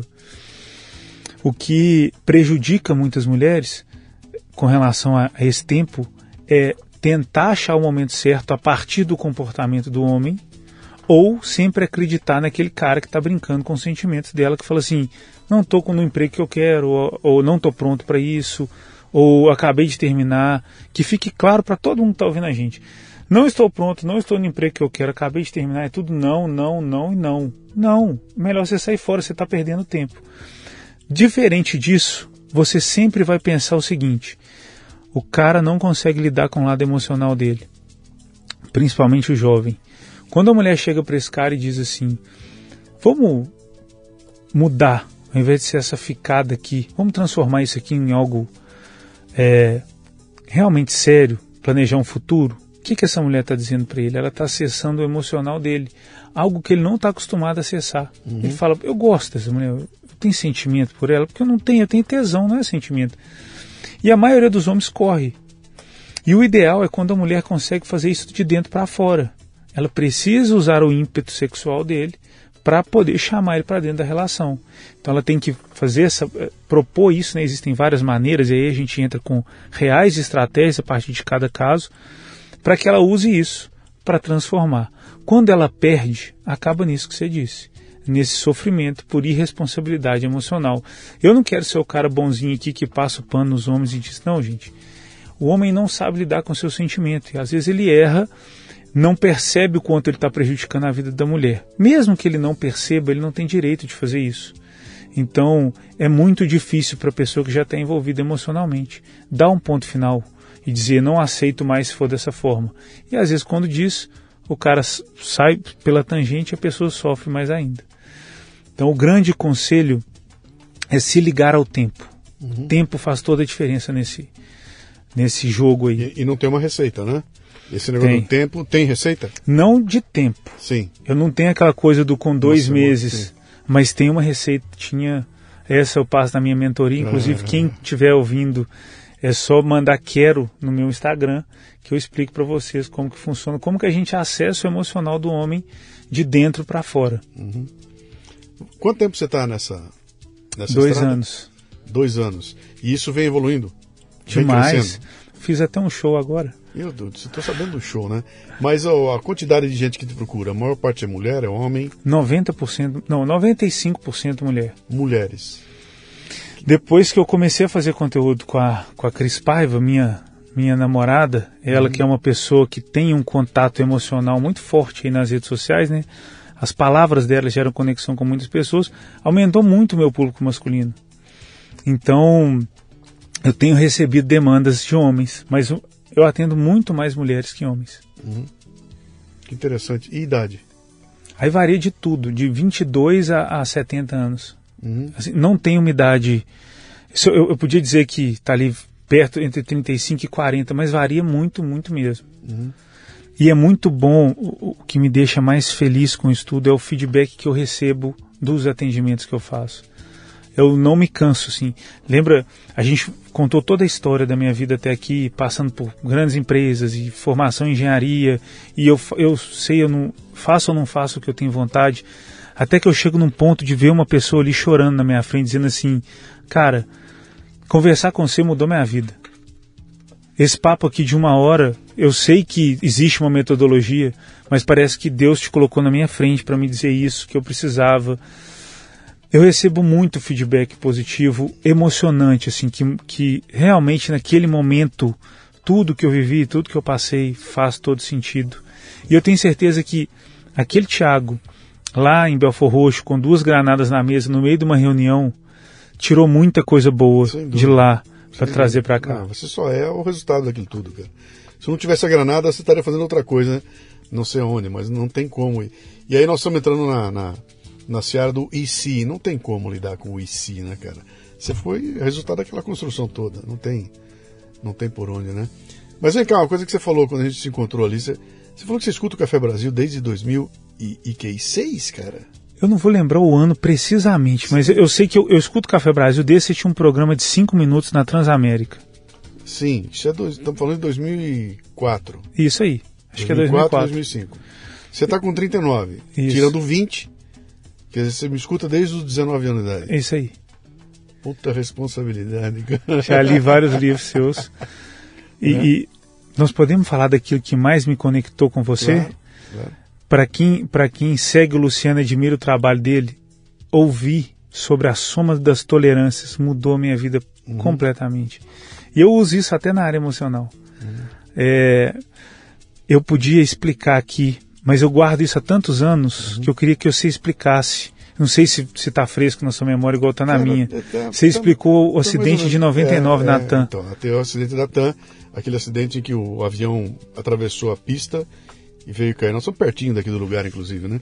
E atravessou a pista e caiu e matou cento e tantas pessoas lá no, ao bater num prédio, né? E depois que eu estava examinando o que tinha acontecido, eu falei, pô, é o limite de tolerância. Aí eu, eu venho de uma indústria de autopeças onde a gente lidava com isso. E o que eu conto naquele texto, naquele programa, é que a gente, quando lançou um produto lá que era coroa e pinhão do Mercedes-Benz, é uma, é, uma, é uma engrenagem que é uma coroa onde tem um pinhão girando ali. Aquilo tudo vai muito apertado dentro do, do dentro do, da caixa. E às vezes, se você está com. Oh, as peças nunca saem da máquina com a mesma dimensão, elas têm uma pequena variação. E essa variação a gente chama de tolerância. Então ela pode ter, olha, ela tem que ter 10 milímetros, mas ela pode ter 10,1 ou 9,8. Esse de 0,9,8 para 10 é, é a tolerância. Então há um limite até, o, até um ponto em que passou disso a peça é descartada porque ela está fora do limite de tolerância. Só que se você pega um pinhão com a tolerância máxima junto com uma, uma coroa com a tolerância máxima também, os dois ficam tão apertados que não gira, né? Então, fala, ó, eu aceitei, tá toda a tolerância, só que ou tá numa, se pegar os dois no mínimo, fica muito folgado, né? E eu explico aquele uh, acidente dizendo o seguinte, pô, vamos lá, limite de tolerância. A, a tripulação estava com horas de voo no limite da tolerância. O avião estava lotado, estava no limite da tolerância. Uh, a pista estava chovendo, com muita chuva no limite de tolerância. As ranhuras na pista não estavam prontas, logo estava no limite. Tudo, quando você somou todos os limites de tolerância, o avião caiu. Fez, deu um acidente ali, né? Quer dizer, quando você aceita lidar com tudo, vai, vai, vai juntar tanta coisa no limite da tolerância que dá errado lá na ponta. Né? Então você vai falar, mas tá tudo certo, é, mas tá tudo no limite. Tão no limite que a soma disso derrubou o avião. Era essa a explicação que eu botei naquela. Era isso, né? De lá para cá, apaixonei com esse cara. Eu falei, não deixe de uhum. escutar isso nunca mais. Aí eu já sabia o horário do programa, passava acho que seis e meia da manhã. Uhum. E eu tava ali indo pro, para a obra, né? A gente começava a obra às sete da manhã e nunca mais deixei de ouvir. Depois hum. passou para. Eu, eu, não sei como, mas eu acho que eu escutei na rádio, né? Você dizendo do Café Brasil e foi é, atrás. É, foi um. Foi um aquela, aquele programa que eu tinha na, que estava na Transamérica. Não, acho que era Nova Brasil. Se eu vi era Nova Brasil na época. Depois, mais na frente foi Transamérica. Não era? Não, porque não existia Nova Brasil em Belo Horizonte. Eu não sei como que isso chegou em Belo Horizonte. Eu sei que era na Transamérica lá. Então foi depois, cara. Então foi 2000 e não foi 2004 não. Bom, não importa. Em 2005 eu vou para a rádio com o Café Brasil na Mundial aqui, né? E não sei se não foi na Mundial, mas não era 5 minutos, era um programa de 3, 25 minutos lá, né? E aí a coisa, aí rodou. E, o, e o podcast surgiu como uma necessidade ali, né? Como é que eu faço um programa de rádio poder ser ouvido mesmo quando não, tá, não foi ao ar, né? E aí surgiu a ideia do podcast, mas estou falando de 2006. Mas o que eu quis dizer é que, cara, você está com 39, você começou a ouvir com 18. Então, pô, são é muito anos. É, não, é muito tempo, cara. É muito tempo, é muito tempo. Obrigado e, por continuar. Que isso, o prazer é todo meu. E não só ouvir, é uma coisa que você fala muito todo mundo que me conhece sabe de você. Uhum. Todas as pessoas te conhecem. Uhum. Tem gente, meu filho mesmo, ele não, ele não consegue ouvir o programa do Café Brasil, que eu tentei tantas vezes, quando ele vê a vinheta, ele já fala, ele já sai da sala. Sai. E assim, eu até errei. Se eu tivesse introduzido da maneira correta, ia ser até legal. Uhum. Ele não consegue ouvir de tanto que eu tentei. Todos os meus amigos, quando eu contei que vim para cá, muita gente ficou muito feliz por mim. Então, quem te escuta, há mais tempo, é muito importante passar essa mensagem uhum. de que tem um conteúdo aqui que não pode ser perdido. Quem acompanha o Leadercast e ouviu o Leadercast do Osiris Silva, Sim. eu chorei igual menino naquilo ali. Aquela, aquela história, aquilo ali tem um. Você, você conta um pedaço do Brasil Nessa ali naquela história. Pois é. Você está sentado nessa cadeirinha aí, cara. Ali, foi, não, aquele foi sensacional. Aquele. Que foi sensacional. Aquele, não sei se eu vou conseguir fazer outro igual aquele lá. Aquele foi porque tinha, tinha um envolvimento ali. Vamos, vamos juntar as tolerâncias, né? Tinha um envolvimento, cara. Primeiro que é o fato dele ser de Bauru, ser amigo do meu pai, entendeu? Então, tudo veio trazendo. E tem uma história que é. Não, não dá para repetir mais aquilo. Mesmo que aparecesse hoje um outro cara com o mesmo espírito, seria impossível, cara, fazer o que ele fez naquela época, porque havia uma. Havia uma é quase que uma inconsequência. Lembra a história que ele fala lá do general chamar, abriu o um mapa e falou, vai ser aqui. Como é? Vai, se vira, vai lá que você vai. Faz a Embraer e põe ali. Pô, eu preciso de dinheiro, tal cheque aí, se vira. E ele contando, indo no banco, abrir uma conta para uma empresa que não existia.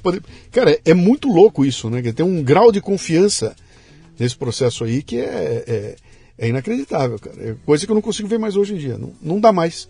A sociedade não aceita isso mais, né? abrir uma planta e falar vai ser aqui, né? ah, mas legal, cara. Bom, você tá, você tá em Belo Horizonte, então você fica lá. Fico e vem para cá.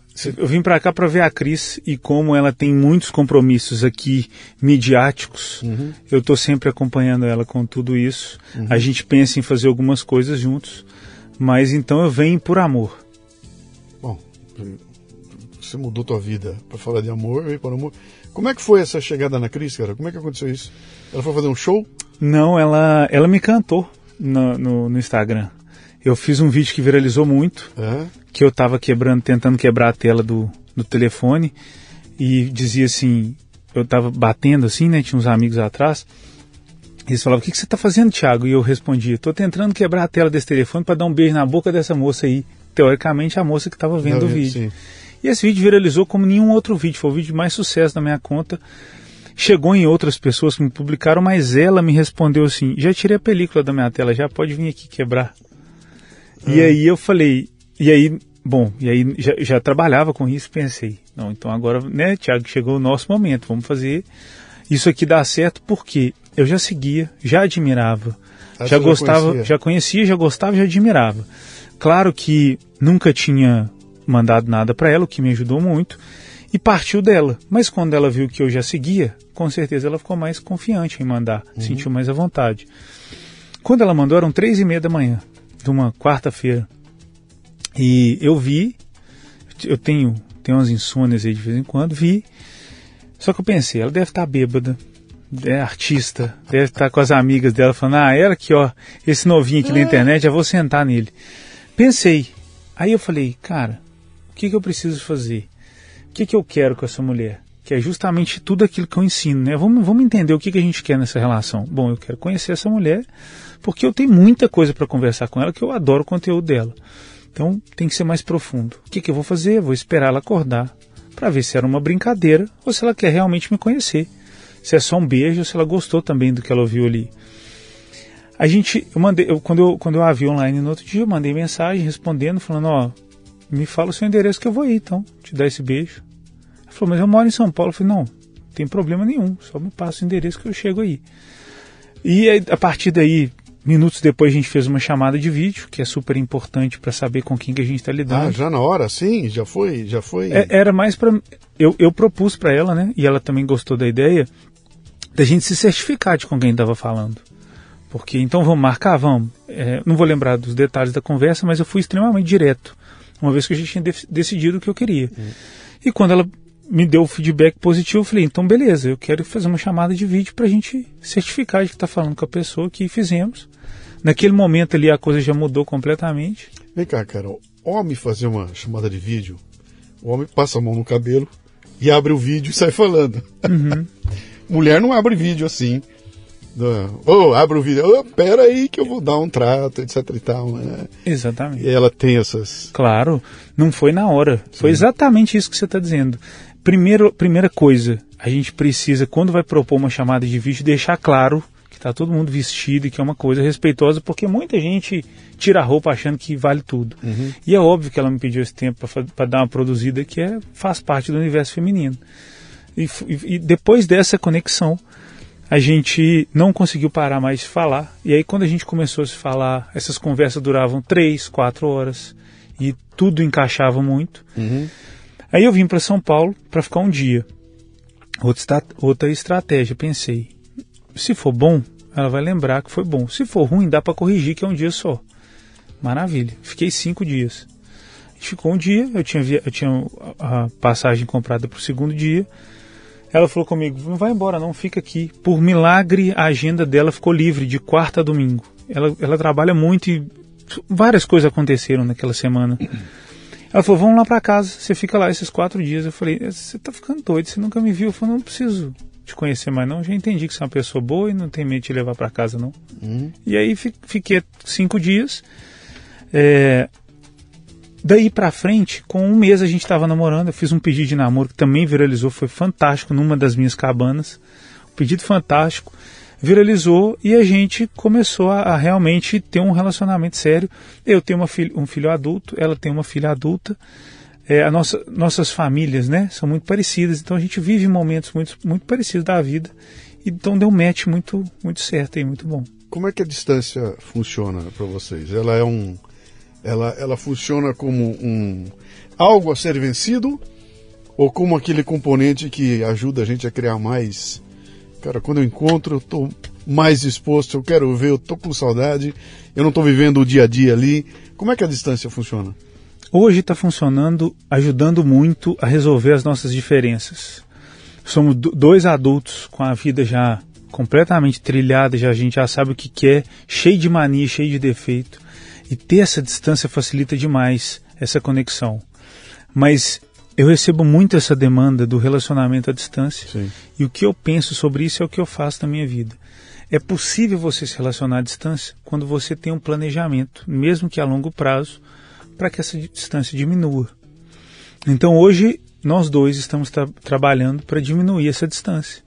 São várias maneiras, então a gente ataca tudo para ver se uma dessas vai dar certo. E eu acho que não só o meu relacionamento, mas quem estiver se relacionando à distância, que estiver nos ouvindo, se não tem um planejamento para terminar essa distância, possivelmente esse relacionamento não vai dar em nada. Quando der, a gente se encontra, não vai dar em nada. Mas hoje tem ajudado demais, viu, Luciano? Essa uhum. distância. Então tá bom, cansou, tô indo embora, cansei, tô indo embora. é muito bom. Pô, isso é liberdade, cara. Chama-se liberdade isso, né? É sensacional. Aí, Cris. Aí fundo aí que o novinho aqui. Nossa tá diferença certo. é bem pequena, são só três anos, mas aí eu brinco que eu sou novinho. É, mas é. Mas legal, cara. E aí, vem o livro? Pois é, eu vim, eu vim falar com um cara que já publicou vários livros, né? Ver se eu pego umas ideias aqui para saber como é que eu faço, mesmo sem CNPJ, como é que eu faço esse livro. Não, não tem problema. Fazer livro não é difícil não, cara. Fazer livro é a coisa mais fácil do mundo. Só não espere que ele vai vender e vai fazer muito barulho. Você, você já está com o meio caminho andado, porque já tem um monte de gente seguindo e tudo mais, já. Mas, uh, cara, o livro virou um negócio complicadíssimo, né? É, de novo, tem tanto e, a, e, a, e, os canais de distribuição se acabaram, cara. Qual é o programa de televisão onde você pode debater o livro? Fala pra mim. Não me vem nada em mente. Acabou, cara. O Jô Soares morreu, acabou o programa dele, não tem mais. Não, não... Onde é que eu anuncio o livro? Me fala da grande rede que eu posso botar meu livro na. Acabou, cara. Então o, o mercado do livro deu uma degringolada aí, ficou bem complicado, né? Mas quem tem internet, quem está atuando bem nela, tem um caminho bem legal ali, porque você já tem um público cativo, já tem teu canal, já tem. Então você tem um.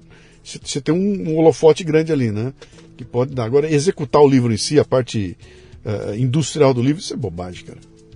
Isso é uma fase do mundo. Eu te dou 10 dicas aí de. Você já tem na cabeça? Tem. Então é só fazer, cara. Terminando aqui, eu vou te dar umas dicas? Você vai ver. Aqui. Maravilha, eu quero é muito. Fazer. Mas aí, qual é o projeto da frente? Vai pintar um CNPJ do. Olha, do, do coach? Muita, do... gente, muita gente me procura. É, na verdade, eu, eu, conversei com duas pessoas que realmente queriam fechar é, esse curso, né? Ao invés de ser a mentoria individual, vender esse curso para muita gente, comprar algo gravado. Sim. E eu não consegui me conectar a essas pessoas, Luciano. Eu sou aquele cara que. E eu tô falando de gente muito grande, sabe? Eu sou aquele cara que não faz mais nada por dinheiro, único e simplesmente por dinheiro ou por ser uma pessoa que vai que está bem no mercado. Tem que fazer sentido para mim. Tem que estar tá dentro daquilo que eu acredito. Eu estou tendo dificuldade de me conectar com as pessoas nesse ponto, uhum. de, de realmente, cara, vamos trabalhar, vamos. Não é sobre quanto a pessoa vai ganhar, quanto eu vou ganhar, mas tem que fazer sentido. E a maioria das pessoas, a maioria dos coaches, essa, essa, essa galera que vende o conteúdo gravado na internet, tem uma métrica Sim. de, olha, agora você tem que fazer live assim, assim, assado, você tem que falar isso, você tem que falar aquilo, você tem que esquentar seu público, você tem... Não vou fazer, não quero fazer. Posso estar fazendo amanhã. Posso estar fazendo amanhã, mas viu, da forma que me propuseram, eu não vou fazer. Se, se, se alguém me convencer de uma outra forma, ou eu sentir que vale a pena, beleza, mas desse jeito. É, eu passei por tudo isso aí, cara. Esses são, são momentos de. O mercado mudar, ele mudou de novo, ninguém mais tem saco para isso tudo e, e e, e, eu não sei qual é o caminho ainda, mas eu acho que em algum momento essas coisas vão se encaixar. E essa a última vez que o cara mandou para mim, que ele mandou 163 passos eu tinha que fazer para antes de lançar meu curso. E ali tinha os 12 vídeos, os 125 e-mails, e não sei o que. Eu falei, cara, eu vou passar o dia inteiro fazendo isso. Não. E anda com isso aqui na mão, e a toda hora você. Ah, grava. Eu falei, bicho, desculpa, cara, eu tenho uma vida para para viver, não dá. E acabei que eu parei por causa disso também. O processo o maldito processo, a burocracia. Falei, não dá, cara. Também deu uma caída fora. Mas aí te dou umas dicas também. A gente fala aí. Cara, bem-vindo. Obrigado pelo papo aí. É interessante a tua, a tua mudança, essa tua virada de o engenheiro que fazia casas para o cara que constrói relacionamentos aí é legal, cara. É interessante. Tem até um simbolismo bem bem legal aí. Dá pra você botar um nome lá, o engenheiro da, do amor. Do, do amor aí, cara. Já tá sabendo. Chão. Ah, quem quiser encontrar, vamos lá, mais difícil agora, né? Como é que é? Arroba o quê? Arroba Thiago Ferraz com H. Tem um H, então é tudo certinho. Thiago Ferraz. É o único, cara, não tem um monte de Thiago Ferraz lá? Pois é. Eu é? consegui esse Você arroba. conseguiu? Eu consegui porque eu tinha ele há muito tempo. Ah, Sou um tá. cara ligado à internet há muito tempo. E esse é o canal? Arroba Thiago Ferraz? Arroba Thiago Ferraz. No, no Instagram? Isso. Tá bom. Então espero que você que está nos ouvindo aí. E arroba Thiago Ferraz e cabana.we. Que cabana.we. É cabana.we. Vou conhecer lá. Um abração, cara. Valeu demais. Prazer estar tá aqui. Muito bem, termina aqui mais um Leadercast.